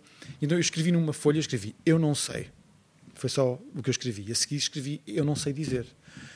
E eu, eu pensei, o que, é que, o que é que uma pessoa não sabe dizer? O que uma pessoa não sabe dizer, eu comecei a pensar que talvez fosse. eh, E eu era muito miúdo, e como miúdo que era, tudo o que era eh, desaire amoroso era muito presente, porque era, era, tinha mais própria da idade, estava mais próximo da adolescência e tinha passado por amores e desamores. E eh, a experiência que eu tinha sobre aquilo que eu não sabia dizer prendia-se muito com, com, essa, com, a, com a parte quando as pessoas atingiam eh, pontos negativos, quando as relações tinham momentos negativos, o que é que uma pessoa dizia, a inexperiência de, de, de poder dizer a coisa como certa. lidar com- esses como lidar com isso, o que, o que dizer, o que dizer.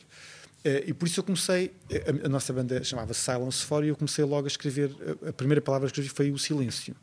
E o silêncio eh, eh, começa com o silêncio deixa-me ileso. Uhum. E que importância tem se assim tu vês em mim alguém melhor que alguém. Ou seja, a ideia começou logo com uma, uma introspeção de eu ser uma pessoa tímida, porque na realidade eu sou uma pessoa, sou, eu sou um falso extrovertido, que sou uma pessoa de facto muito tímida, e a timidez de- do silêncio, não dizer tudo aquilo que uma pessoa pensa e não saber bem como o dizer, e talvez assim, ao não dizer, tu penses que eu sou uma pessoa melhor do que efetivamente eu sou. Essa ideia soou muito forte, muito forte logo à partida quando eu escrevi. E depois, a partir daí, eu, eu- eu- eu sinto que quando uma ideia é forte, nós descemos pela letra abaixo. Ela começa. Sim, sim, sim. Ela começa, é como uma Porque há bola de tantas neve. coisas que vêm com essa É, ideia, ela- não é? ela- quando eu escrevi essa primeira frase, a partir daí aquilo foi uma bola de neve. Eu escrevi muito mais eh, frases do que era preciso para a canção e depois escolhi as melhores, que eu acho que é um dos truques mais incríveis, é escrever Sim. sempre mais. E escrevi muito, escrevi muitas ideias e todas a caber na canção. Uhum. E fui escrevendo à medida que ia tocando. Isso foi claramente uma canção escrita ao mesmo tempo. Portanto, ia, ia tocando, depois fiz uma daquelas. daquelas Não é muito que- óbvia a melodia de entrada no refrão também, eu acho. Uh, não, não é. Uh, mas isso é uma da, lá está, isso é uma coisa que que eu acho que me é um bocadinho natural, a, a ideia melódica. Eu tenho muitas ideias melódicas. Um, e, e mesmo depois o tururu, tururururu, que depois veio de ser transformado numa, num arranjo de cordas, mas toda a canção ela era toda muito melódica, ou seja, uma, havia uma ideia à volta daquilo que era um bocadinho vá fora. Sim. E escrevi a canção e de- repente em duas, três horas tinha a canção nas mãos. E a sensação de ter a canção nas mãos Cuspiste uma canção, portanto. foi, a sensação de ter a canção nas mãos foi incrível. Pensei, uau, agora. Uau, vou fazer o disco todo em português. Não, não, não, não. Mas, mas sabes uma coisa, isto é uma coisa que nunca contei. quando fiz a canção em português, eu nunca tinha cantado em português e eu percebi por qualquer razão. Porque eu senti muito disposto com aquela canção. Senti que estava a dizer uma coisa assim na cara de alguém. Era como se estivesse a dizer, a cantar todo nu. Era um bocadinho isso. Sim. E um pormenor pá, estranhíssimo e que fala muito sobre a peculiaridade da minha personalidade. Sou uma pessoa efetivamente muito peculiar, em muitos senti- sentidos, outros não. Quando fui mostrar a canção à minha banda para nós aprendermos a tocar, eu pedi-lhes para eles irem. Nós, nós ensaiávamos numa, numa casa antiga, assim, eh, que estava não abandonada, mas eh, estava vazia, não tinha nada. E tinha várias divisões. E eu pedi aos elementos da banda para irem para outra divisão Ai, para eu cantar a canção sozinho, para eu não, não, não ter que os ver. Eh, porque sentia-me um bocadinho embaraçado. E é por isso que cantas com. ela- Sofia, como é que ela se chama? Não me lembro. Da- A Sofia Lisboa, Sofia, sim, exatamente. sim. É por isso que cantas a canção com ela, para te sentires um bocadinho acompanhado.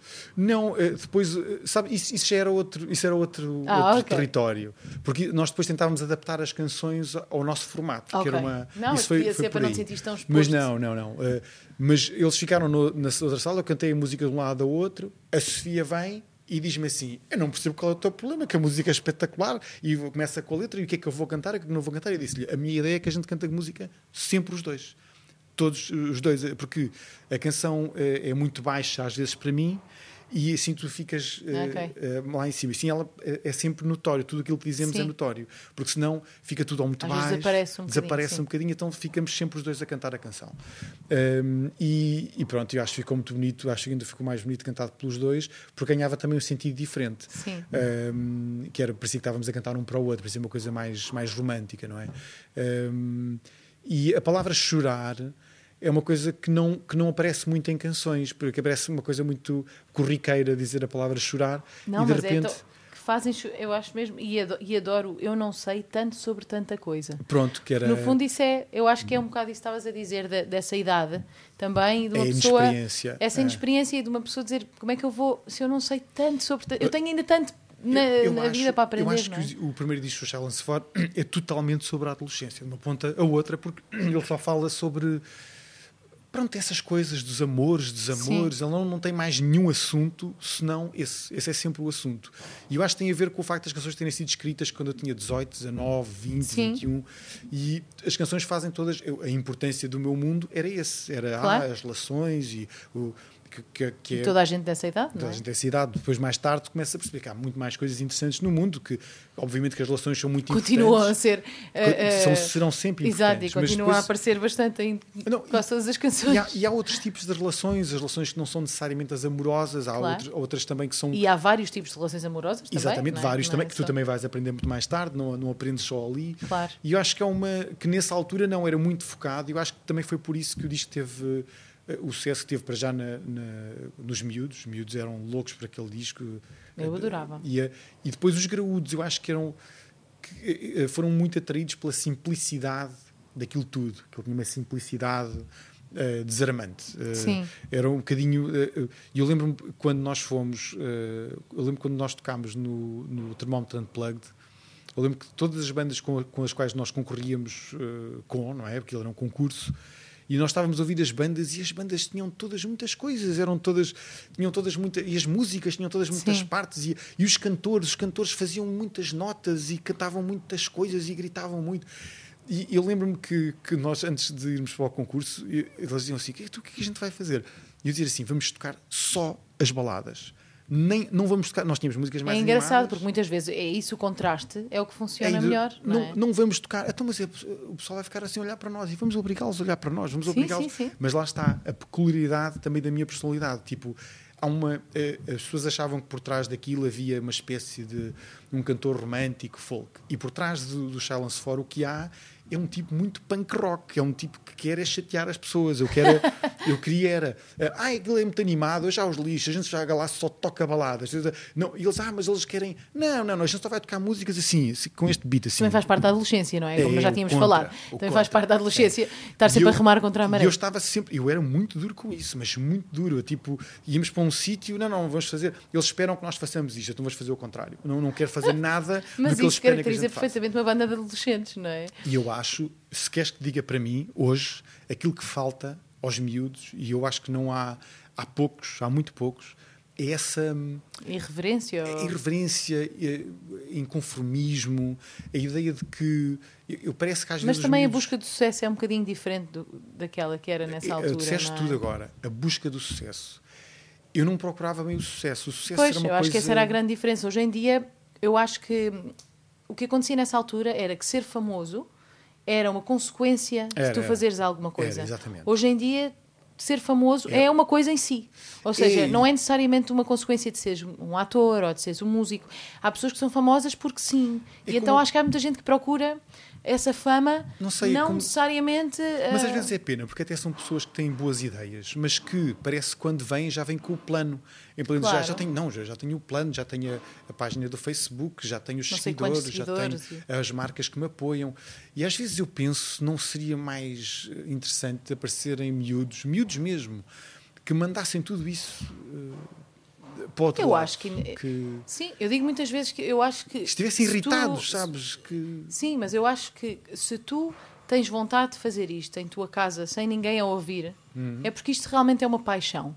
Se eu, eu acho que se tu só tens vontade de fazer isto para outras pessoas e, e- e com Uhum. já um objetivo, então não é bem uma paixão. Porque eu acho que, no fundo, nós fazemos isto em nossa casa também para outras pessoas ouvirem Uhum.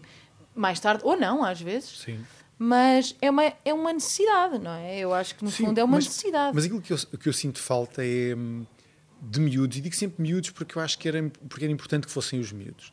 Eh, o- mundo é mais injusto agora do que quando eu era miúdo. É muito mais claro as injustiças presentes, a- as Sim. diferenças. E eu pergunto, então, mas se é mais claro agora, não deveria haver mais miúdos chateados com isso agora? Não devia ser mais presente na música pop, eh, pop rock, ou rock hoje cada vez é mais distante, mas na música vá, popular, não devia ser mais presente. Eu só vejo isso quase no hip hop. E mesmo o hip hop às vezes é muito. Mas ontem estávamos a falar, por exemplo, da Billie Eilish. Supostamente a Billie Eilish vinha quebrar, uma das ideias dela era quebrar um bocado isso. Mas, Era- mas repara, em certo sentido, até quebra, porque a- a- se tu fores ouvir, se esqueceres que ela é a Billie Eilish e que ela tem a- Uhum. estes seguidores todos no mundo e ouvires as canções, as canções não são canções que tenham, à partida, grande coisa para serem muito populares. Nem as canções, nem a maneira como ela se Nada, expõe. nada, nada daquilo parece, uma- parece tudo um bocadinho contraproducente nesse sentido. Claro, mas por isso é que eu acho que a ideia dela é um bocado essa e, e, e não dar aquilo que as pessoas estão à espera. Por exemplo, só da maneira dela se vestir, ela é mesmo um statement, É eu um acho. statement, e, mas e isso, é isso nisso, que tu dizes. E, é- nisso e ela é acho- uma adolescente, ou seja. Nisso eu acho totalmente. Eu fui vê-la uh, uh, aqui em Portugal e achei, nesse sentido, impressionante. Porque E ela é, teve é uma sucesso que miúda. teve, se calhar, um bocado por Eu- isso eu também, também por ir um bocadinho contra o sistema, não é? E De- aquilo que eu acho é que ela manda uma mensagem muito mais positiva nesse sentido do que outros músicos que são vá, pró-sistema. O que ela, no fundo, diz Esses é. músicos que são para o sistema muitas vezes não têm a mensagem. Eu acho que essa é que é a questão. Nem tem a ver com a mensagem, acho que são, pessoas, são, são músicos que aparecem e que vão desaparecer também. Não vão Pois. ficar, porque Mas, são mas misturados. a indústria, e isto partimos para outro assunto completamente diferente, mas eu acho que a indústria está um bocadinho virada neste momento para artistas de carreira de curta duração. Sim, de sim, está, sucessos está. rápidos Claro que sim. E, e pronto, e acaba-se com este, vem um próximo. Claro que sim. E, e pronto, e isso já, já é logo muito mais difícil tu teres eh, pessoas com esse tipo de mentalidade que estás a dizer. Ou eles pelo menos acreditarem nessas pessoas. Mas tem que existir, porque senão, eh, senão as gerações que vêm não são apenas sucedâneos do que Claro. já cá estava e não pode ser. Eh, Elas têm que fazer.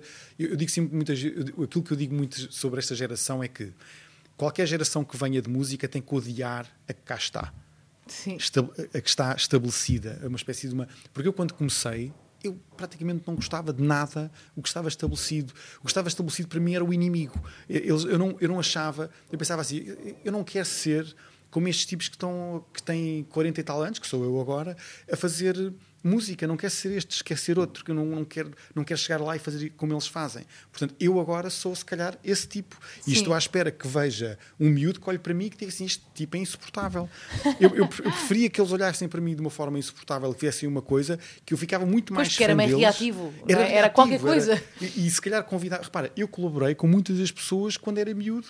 Dizia para estes tipos, e depois vinha colaborar com estas pessoas, porque efetivamente são pessoas que estão. Sim, até que porque nós às vezes temos uma idade em que achamos que toda a gente é velho, não é? Não, e não é isso. É porque eh, eu hoje sei, e na altura, isso foi o que eu compreendi também na altura, é que se uma pessoa está muito tempo a fazer isto e ainda cá está, é porque alguma coisa faz muito bem. Claro. Entendes? Porque e, não... e cada vez mais. porque É Exatamente, aquilo que estava a dizer, cada vez mais vivemos numa sociedade que é muito descartável. Exatamente. Então, e nesse sentido, eu, eu quando alguém se percebi- mantém, eu percebi que tinha que eh, pronto que, que tinha que perceber o que é que os outros tinham feito antes de mim. Mas continuo a achar que precisamos mesmo desses miúdos miúdos, miúdas, quem seja de, pá, que partam um bocadinho o molde entendes? Que, que não o- os Silence for quando vieram para o mercado partiram um certo molde, um molde que dizia que aquilo não era possível.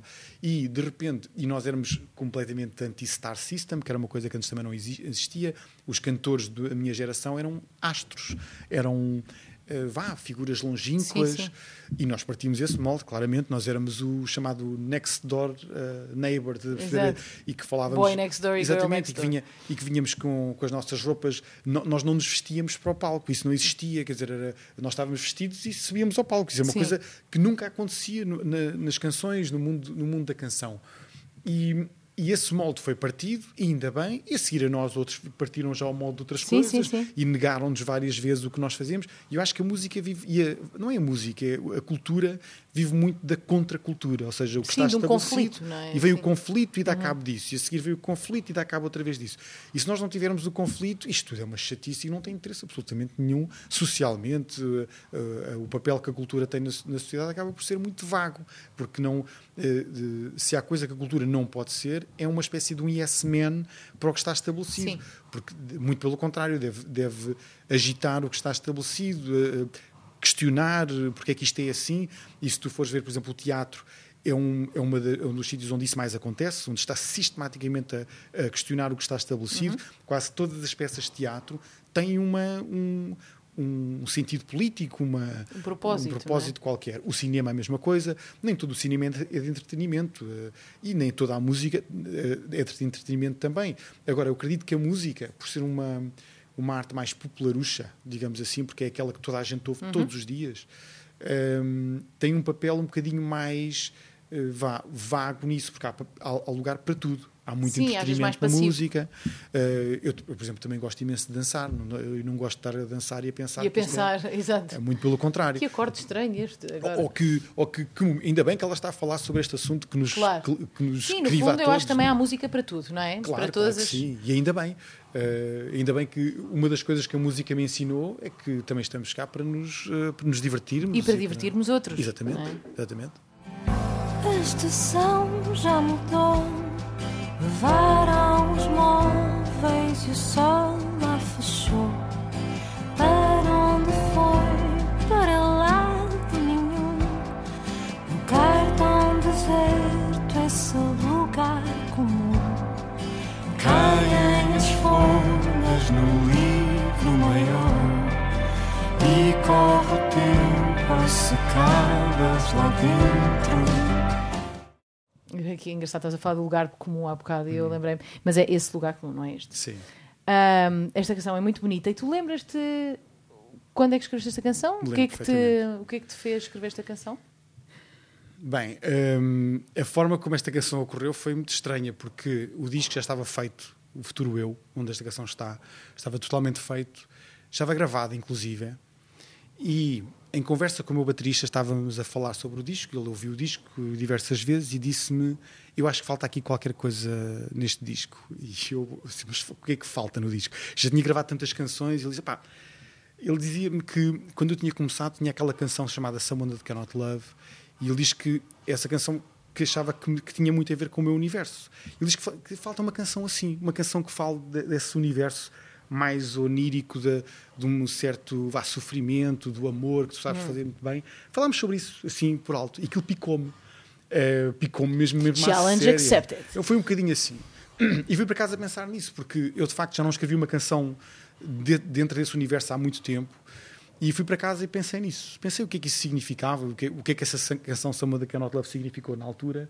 E no fundo eu fiz uma coisa que eu raramente faço, que foi o, o que seria se eu revisitasse esse universo, o universo do Someone That Cannot Love, que é um universo eh, de alguém, de uma separação, de o, o que é que acontece no universo da separação, mas agora em português era muito mais complicado. Eh, E eu tinha três partes instrumentais que estavam eh, gravadas, separadas, não nada tinham a ver umas com as outras. Eh, uma que era a parte A, uma, uma parte do refrão e uma que eh, acabou por ser o C. Estavam lá na tua, Estava na, tua minha playlist. E eu juntei estas três partes uh, e construí primeiro uma canção, só a dizer lá, lá, lá e, uhum. e a canção apareceu assim. E eu gostei muito da canção, gostei de, de, da melodia do, do piano, tran, tan, tan, uhum. achei a muito bonita. E fiquei com aquilo, com aquilo na cabeça e depois comecei a perceber o que é que aquela canção me estava a dizer. Um, e a primeira frase que eu escrevi uh, foi a, a, frase que fala do, um, da, da, foto no, na carteira, o retrato sim, na sim, carteira. Sim. Isso é uma ideia que eu tenho há muito tempo, há muito tempo, é uma das coisas que estava escrita na minha, na minha lista de pormenores, um retrato na carteira. Há uma, há uma canção também do último disco dos Ambus que também se chama O Retrato, até acho eu, também fala sobre, sobre isso. Pronto, é muito, é, essa ideia já é bonita, de levares alguém sempre contigo. É uma, é? ideia, é uma que... ideia que eu tinha que eu, eu nunca tinha posto isso numa canção. Uma pessoa ter alguém dentro do. Sim. E, e, e que mostra às pessoas, sim, não é? Sim, olha, sim, sim. olha, esta é a minha mulher. Sim, o meu pai tem 19. Estes são os meus filhos, sim, sim. É, este é o meu pai, sei lá.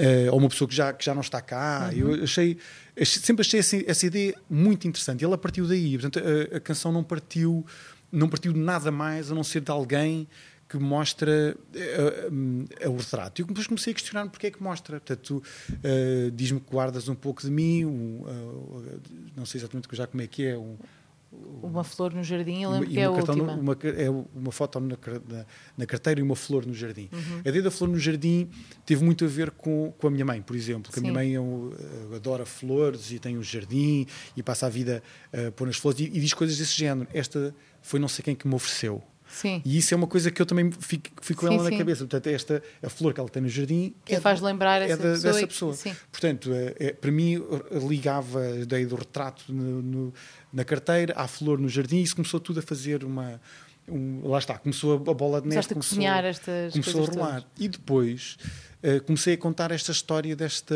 Eu comecei a pensar nesta ideia da separação. E o que acontece quando as pessoas se separam, quando têm que tirar as coisas de casa, os móveis. Comecei a pensar na, na, na, na, parte prática de, de. E estética ao mesmo tempo, porque acaba e, por ser a, a, a, ideia de alguma coisa ficar vazia, não é? Exato. De... E depois, no fundo, comecei a aplicar metáforas a todas as coisas. Portanto, a, eh, levaram os móveis e o sol lá fechou. Portanto, é, um, é um bocadinho sim. metafórico, mas ao mesmo tempo não é, porque os móveis saíram mesmo sim, de casa. Sim, sim, claro. E, isso é uma e coisa... o sol fechou porque o dia acabou, Exatamente. não é? E, e é da, uh, isso aprendi um bocadinho com o Sérgio Godinho, essas coisas que acontecem no dia mundano e depois misturá-las todas com um, um, discurso mais metafórico.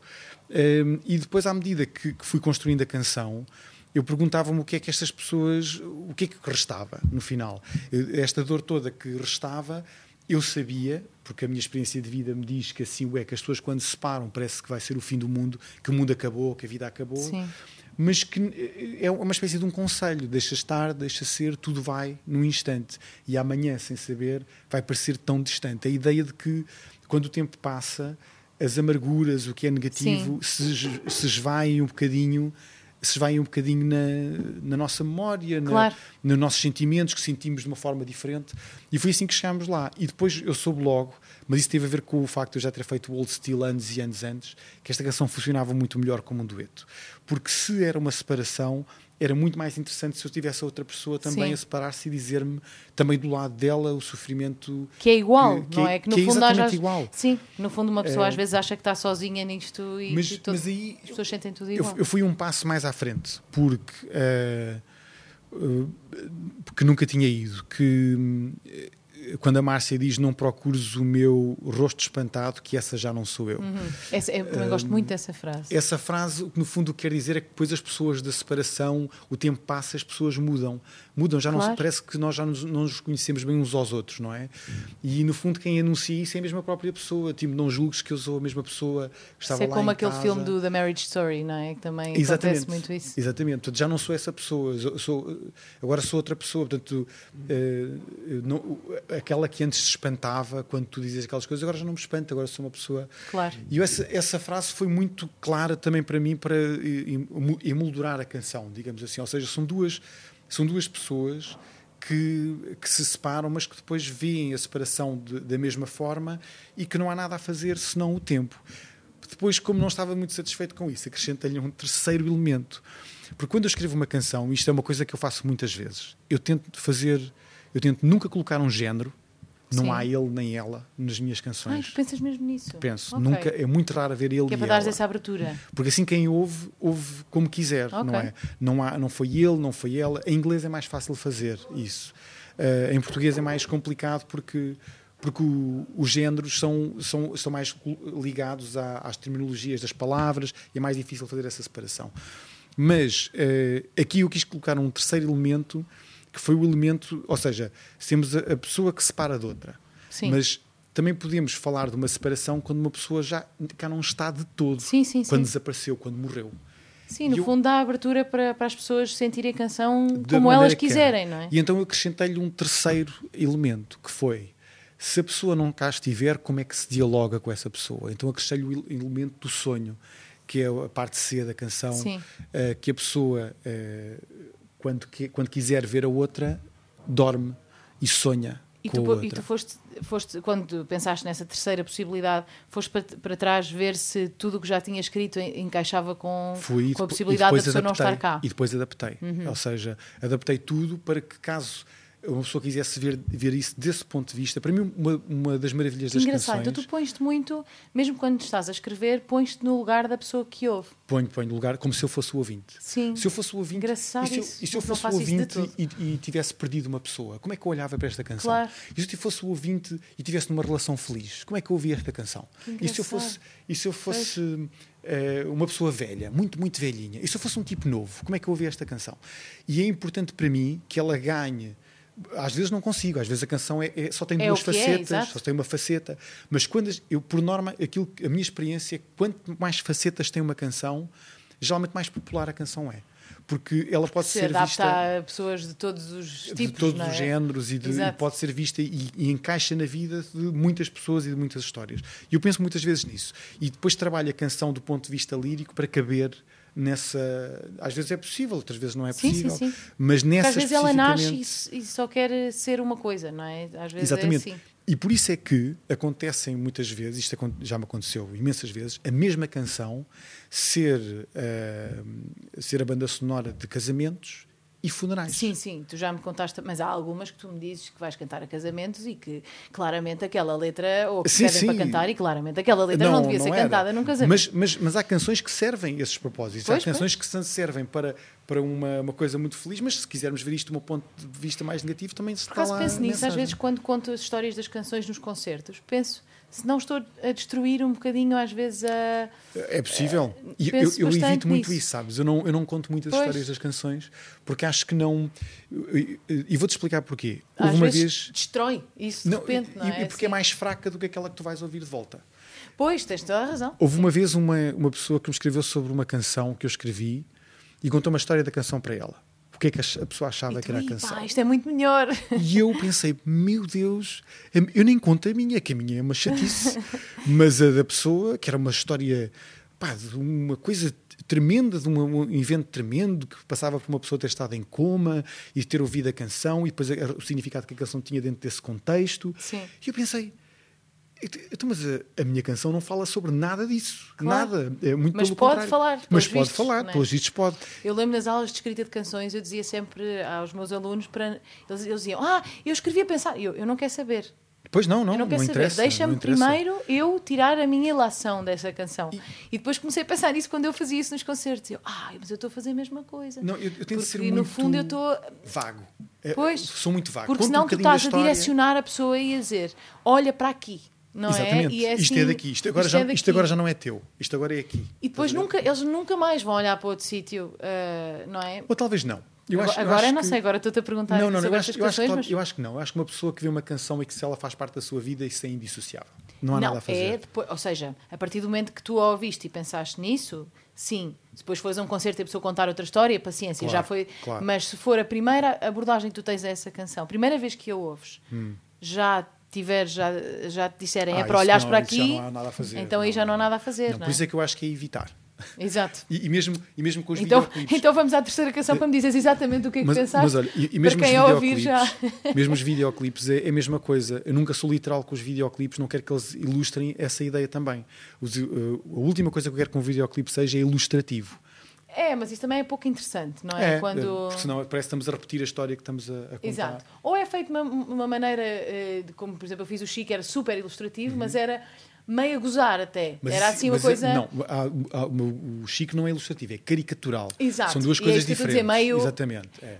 É meio, a- é Porque isso, é meio caricatura. Isso, isso aprendi com, o- com o Pedro Cláudio, que, que me ensinou muitas coisas sobre a feitura de videoclipes. E ele dizia-me assim: Imagina que estás a fazer um videoclipe e diz às tantas na canção: Comi uma pera. Vais E filmar-te a comer uma uma pera. pera. Exato. Isso é a coisa mais estúpida que Ou existe. então fazes isso de propósito. Ele, ele dizia assim: a única Não é? forma de fazeres isso é, é inserir isso como uma estrutura caricatural Exatamente, e dizeres: exatamente. olha, olha para mim a comer a pera, olha o que eu estou a dizer. Exatamente. Isso é outra história, mas ele diz que, por norma, a descrição clara dos eventos que se passam numa letra pá, não- é, como, é como basicamente ler um livro e, e filmar o que o livro está a dizer. O cinema Claro. também não é isso, não é? Até porque é interessante para a pessoa ter, poder continuar a imaginar essas coisas claro, da forma claro que, que, quer. sim, porque é uma imaginação. Claro. Olha, então vamos para a última canção aqui que vamos tentar perceber Uhum. exatamente isto que estamos a dizer que se calhar não se deve perceber, que é o que esteve por trás da canção, sendo que o que nós falamos Sim, também é é, é como é que ela nasceu, Sim, não é? sim. E que é o This Raging Light, que é uma canção que, tu, que até foste tu que quiseste falar sobre ela e eu Uhum. estou muito curiosa. I roll away just like a stone, just falling around wherever I'm thrown. I got lost, got sidetracked. Yeah, I played dead and I couldn't go back. E então, o que é que. hum, Pronto. Para além da Billie Eilish ter roubado esta canção para o novo tu James achas, Bond, tu achas que ela roubou, mas não, mas não é assim tão parecido. Hum, olha, esta canção nasceu como muitas das canções surgem a observar. Eh, e um dos sítios que eu mais gosto de observar é a discoteca. De longe, Sim. de longe. Porque as pessoas na, na discoteca esquecem-se. Bebem os copos, já é tarde, esquecem-se. É como a praia. está escuro. Está escuro, é, é como a praia. As pessoas esquecem-se. Mas acho que o estar escuro é super importante, porque já estiveste numa discoteca na altura em que depois se acendem as Já, luzes. muitas vezes é horrível. Essa altura é horrível, É, porque de repente também- tudo é aquilo boa, que parecia é meio. Sim, mas tudo aquilo que parecia meio mágico é, de repente assim um bocado. Pronto, eu não sou uma pessoa muito da noite, nunca fui. Gosto muito de, sair, mas não sou eh, vá, aquelas pessoas que gostam muito da night, não sei, nunca fui, nunca fui grande fã. Hum, e houve uma vez que eu fui a uma discoteca aqui em Lisboa e vi uma mulher que estava na discoteca e que estava deslocada. Estava doida. Estava, eh, Ou, ou estava muito bêbada. não, também estava e via e estava sozinha. Foi, uma- foi isso que me, que me atraiu a atenção. Pois, porque, Porque é não é estranho, não é? muito sozinha comum ver uma pessoa, uma mulher sozinha a dançar, mas estava bem disposta não, e não era, não era uma pessoa que chamasse muita atenção, não, não havia nada de particular acerca desta pessoa. Era uma pessoa extremamente banal, até se, pensar, Ok. se pensasse nisso. Mas eh, o que ela estava a fazer lá não era assim tão banal. Dançava efusivamente, era, uma, era muito efusiva e depois ia ao bar e pedia o- os- um- uma bebida ia dançar e fumava. E, estava, e eu, e eu comecei a olhar para ela e fui para casa a pensar nela. E e comecei a pensar o que é que a teria feito ir para ali naquela noite. Sim. O, o que, é que- o que é que aconteceu?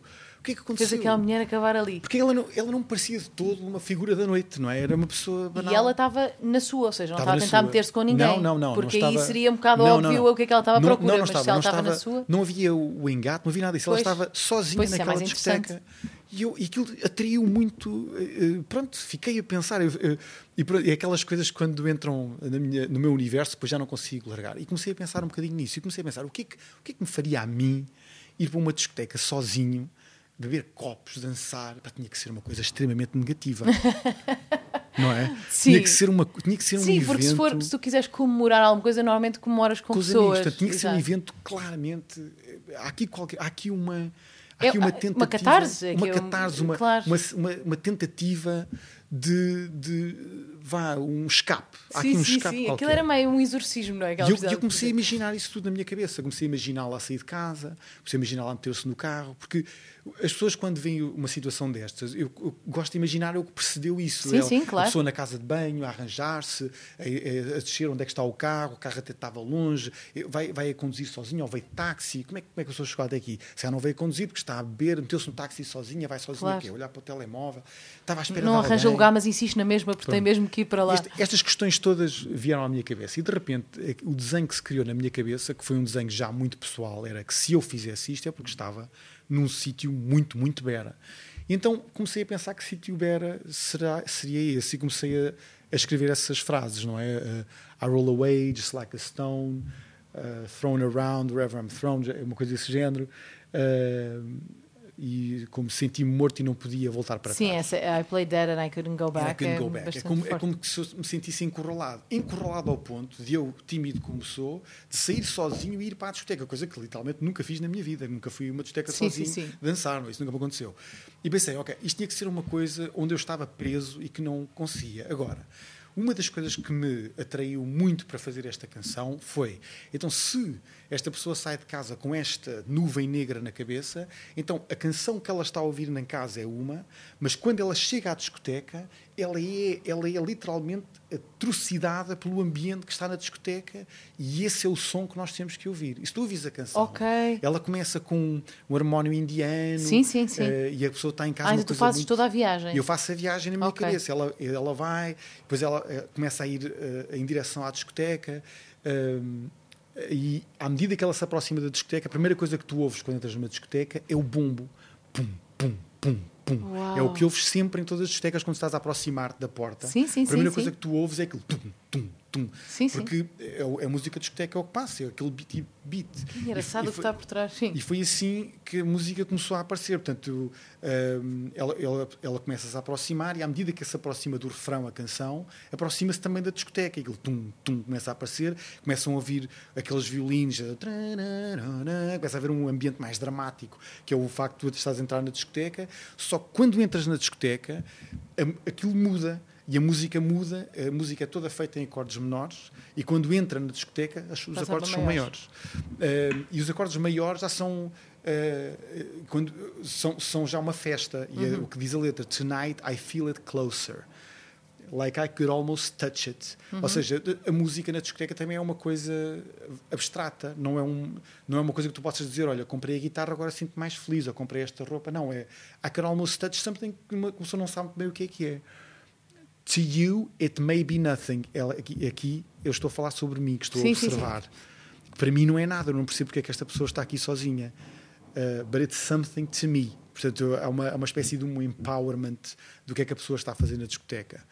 De- e depois, e depois é, é uma ideia metafórica desse raging light. É qualquer coisa que eu não consigo ver, que esta pessoa consegue ver, mas quando estou a dançar, quando estou na discoteca, eu vejo claramente as coisas de uma forma diferente e ficamos lá em cima a dançar. Só que depois criou um problema, é que eu consegui fazer esta canção. Engraçado, porque tu tentaste pôr-te no lugar dela, ao princípio, para tentar perceber o porquê que ela estaria ali, Sim. mas por outro lado, depois escreveste com ela a falar contigo. Sim, sim, eu, estou- eu e ela estamos sempre nesta, nesta canção. Ou Isso seja, é- é- exato, é como. Eu- é- há sempre um contraponto. Eu, eu estou sempre presente lá. Depois o problema é que uma vez que tu entras na discoteca, es- descreveste uma parte da ida até lá e agora estás na discoteca, eu quero o que é que acontece. Porque agora eu não posso passar o resto da canção com ela aos pulos. nem devias ir ou à outra vez, ou então ela vai a casa outra vez, não é? Portanto, Depois não, não a posso pensar- fazer isso. O que Exato. acontece depois é que eu ponho a falar ao telefone. É um truque que eu uso muitas vezes nas canções. Quando, quando, não, quando não sei muito bem para onde é que a canção vai, então o que é que esta pessoa faz? Então ela eh, fala ao telefone. Fala ao telefone com quem causou todo este problema. E a frase seguinte é You're on your own, set the voice on the phone. In between all the lies and the robotic tone. Ou seja, o que ela está ao telefone e a pessoa do outro lado está mesmo a assegurar-lhe que ela já não está com ela. Portanto, lá está, mais uma vez, a separação.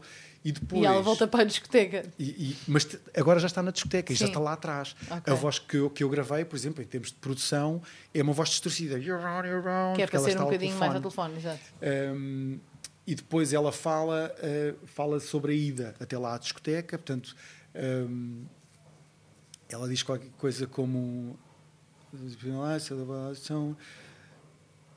Um, ela fala sobre qualquer coisa como behind a killer behind behind a killer car já não me lembro ah you be strong said the voice on the phone in between all the lies and the robotic tone e depois ela fala qualquer coisa como, como eh, encadeada pelas luzes ou ehm, isto estou a fazer clara referência à ideia de ir para a discoteca já meio torta Ok. o que é que isto significa? Significa que a pessoa, quando uma pessoa está na, na estrada conduzida por alguém e já bebeste um copo, as luzes fazem muito confusão. Sim, sim, sim. E eu inseri esse, esse elemento na canção. Lá está. Esses pequenos elementos, para mim, são tudo na canção. Que é tipo, como é que. Tu viste o filme todo antes, Eu vi de, o filme antes todo. de escrever. Ah, e depois ela volta à discoteca, lá está, ela não sai de lá. E ah, e depois é o, no final da música, ela volta à casa.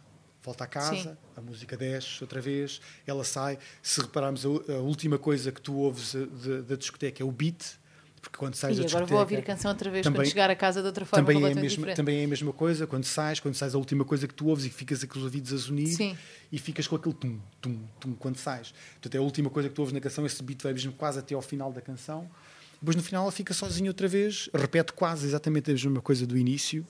A letra é praticamente a mesma, hum, com algumas diferenças, uma- com diferenças um bocadinho mais conclusivas em relação à, à canção. Um, mas ela tem a mesma conclusão. I fall down into the sound of the music, the music, the music. Há uma razão pela qual eu, repeti, eu repito sempre isto, the music, the music. Porque a música de dança é toda ela muito repetitiva. É, uh, há Sim, sempre uma isso coisa. aí é uma característica muito normal, tipo de. Portanto, eh, exatamente, quando, quando, por exemplo, quando nós tocamos essa música ao vivo, isso fica lá horas. Eu fico lá, the music, the music, the music, e aquilo fica lá, duga, duga, andar de um lado para o outro, pomos delays naquilo, como se estivéssemos todos numa discoteca a ouvir aquelas, aquelas frases sempre repetitivas, que é o que nós ouvimos na discoteca, que é sempre a mesma coisa, ouvimos sempre o mesmo tom, a mesma, a mesma frase, repetida over and over again, agora com mais eh, batida, menos batida, mais E se snare, calhar já menos tiveste snare. lá a senhora da discoteca num concerto teu que nem sabe. Não faço a mais pequena ideia. Mas o que é um facto é que me deu um prazer gigantesco escrever a canção. Mas gigantesco. Eu, eu lembro de, de- Eu escrevi a canção como se fosse um filme. Aquilo, para Sim. mim, é das canções que as pessoas que seguem a minha música mais me pedem para tocar ao vivo, porque aquilo bateu num ponto qualquer nas canções. Eu acho que toda a gente já se sentiu um bocadinho assim. A canção fala de uma coisa negativa, de, umas muito, de um ponto de vista muito festivo, Uhum. o que faz com que quando eu toco esta canção é uma espécie de uma mistura muito estranha entre uma, uma canção feliz e uma canção muito triste. E isso, eu já vi pessoas a cantar esta canção de lágrimas nos olhos à minha frente. Mas a dançar, se Mas calhar, a dançar. não é? Isso é uma coisa que tem a ver, que lá está, com a tal catarse que eu vi a miúda fazer. A culpa não é, não é minha. Eu é Então isso é vi... incrível, no fundo, tu acabaste por conseguir recriar. Se, tiver, se tens essa. eh, se já aconteceu veres isso, Já, é quase já. é porque tu conseguiste recriar aquilo. momento que ela vivia. Exatamente, exatamente. Por isso é que eu acho que a composição é, é, acima de tudo, um fenómeno de ob- observação. E depois tu tens que ter, eh, para já, o, o despego total de, de te veres a ti próprio como qualquer pessoa. Portanto, não tens. Há uma certa igualdade neste sentido, ou seja, numa. Mas sendo que tu, para chegares onde chegaste, tiveste que fazer o caminho através de ti. Tiveste Tive. que pensar. Tive porque eu não Porque sei. é que eu estaria a ali, conheço. não é? Eu não conheço a pessoa. Claro. E nesse sentido, conhecê-la seria, eh, não seria producente. Pois, pois, pois. Porque claro. a pessoa iria negar tudo aquilo que eu acabei Claro. de dizer. Uh, mas, do meu ponto de vista, não. Eu tirei aquilo que era mais interessante para mim e depois peguei em mim e tipo, como é que eu faria? Como é que eu Uhum. me sentiria a fazer isto? Olha, vamos acabar Vamos, vamos. Com o, o desafio, lá está. O Sim. desafio. ah, estás pronto para ler a tua quadra? Tens aí? Uh, se tenho aqui... Tenho, tenho. Eu mandei Então, também tenho eu vou aqui. ler, porque este- neste desafio final o que nós fazemos é, é um, um poema conjunto em que Uhum. cada um dos convidados escreve ah, uma quadra, Que isto foi difícil, digo já, que eu não estou muito habituado a fazer. ainda por cima com já tanta história para trás. Pois não é, não foi fácil. Mas pronto, então vou ler e depois tu lês a tua. Ok. A tua é esta, já sei. Era um senhor tão fino como folha de papel, esbatido pelos dias com o branco do pastel. De coração amachucado, trazia um lenço no bolso. Vivia já preparado para sofrer mais um desgosto. Sua pele era macia, enrugada pelo tempo. E no corpo onde vivia não cabia o pensamento. Falava com os passarinhos à porta do Guarani. Com uma coroa de espinhos, coroou-se rei de si. Certo dia veio um vento que lhe abriu a janela. Ele levou-o num alento e ele caiu ao pé dela. Qual folha de outono que sonha com a primavera acordou do seu longo sono ao vê-la ali à sua espera? Ah, O que vai acontecer? muito obrigada, David. Como eu sabia, Obrigado, fizemos o podcast mais longo de todos. Mas pronto, foi um recorde, um novo recorde. Quando é que foi? Ah, nem sei porque eu Nem tenho isto sabes, aqui pois, só então em. Deixa cá Foram ver. 27 horas. Assim, Não sei, não faço ideia, acho que não posso parar isto assim. Sim. Exatamente, vamos ter que dividir isto. Exato. Ah, muito obrigada, Obrigado, mesmo, mesmo, mesmo. Gostei muito. Também gostei. Obrigada. Muito obrigado.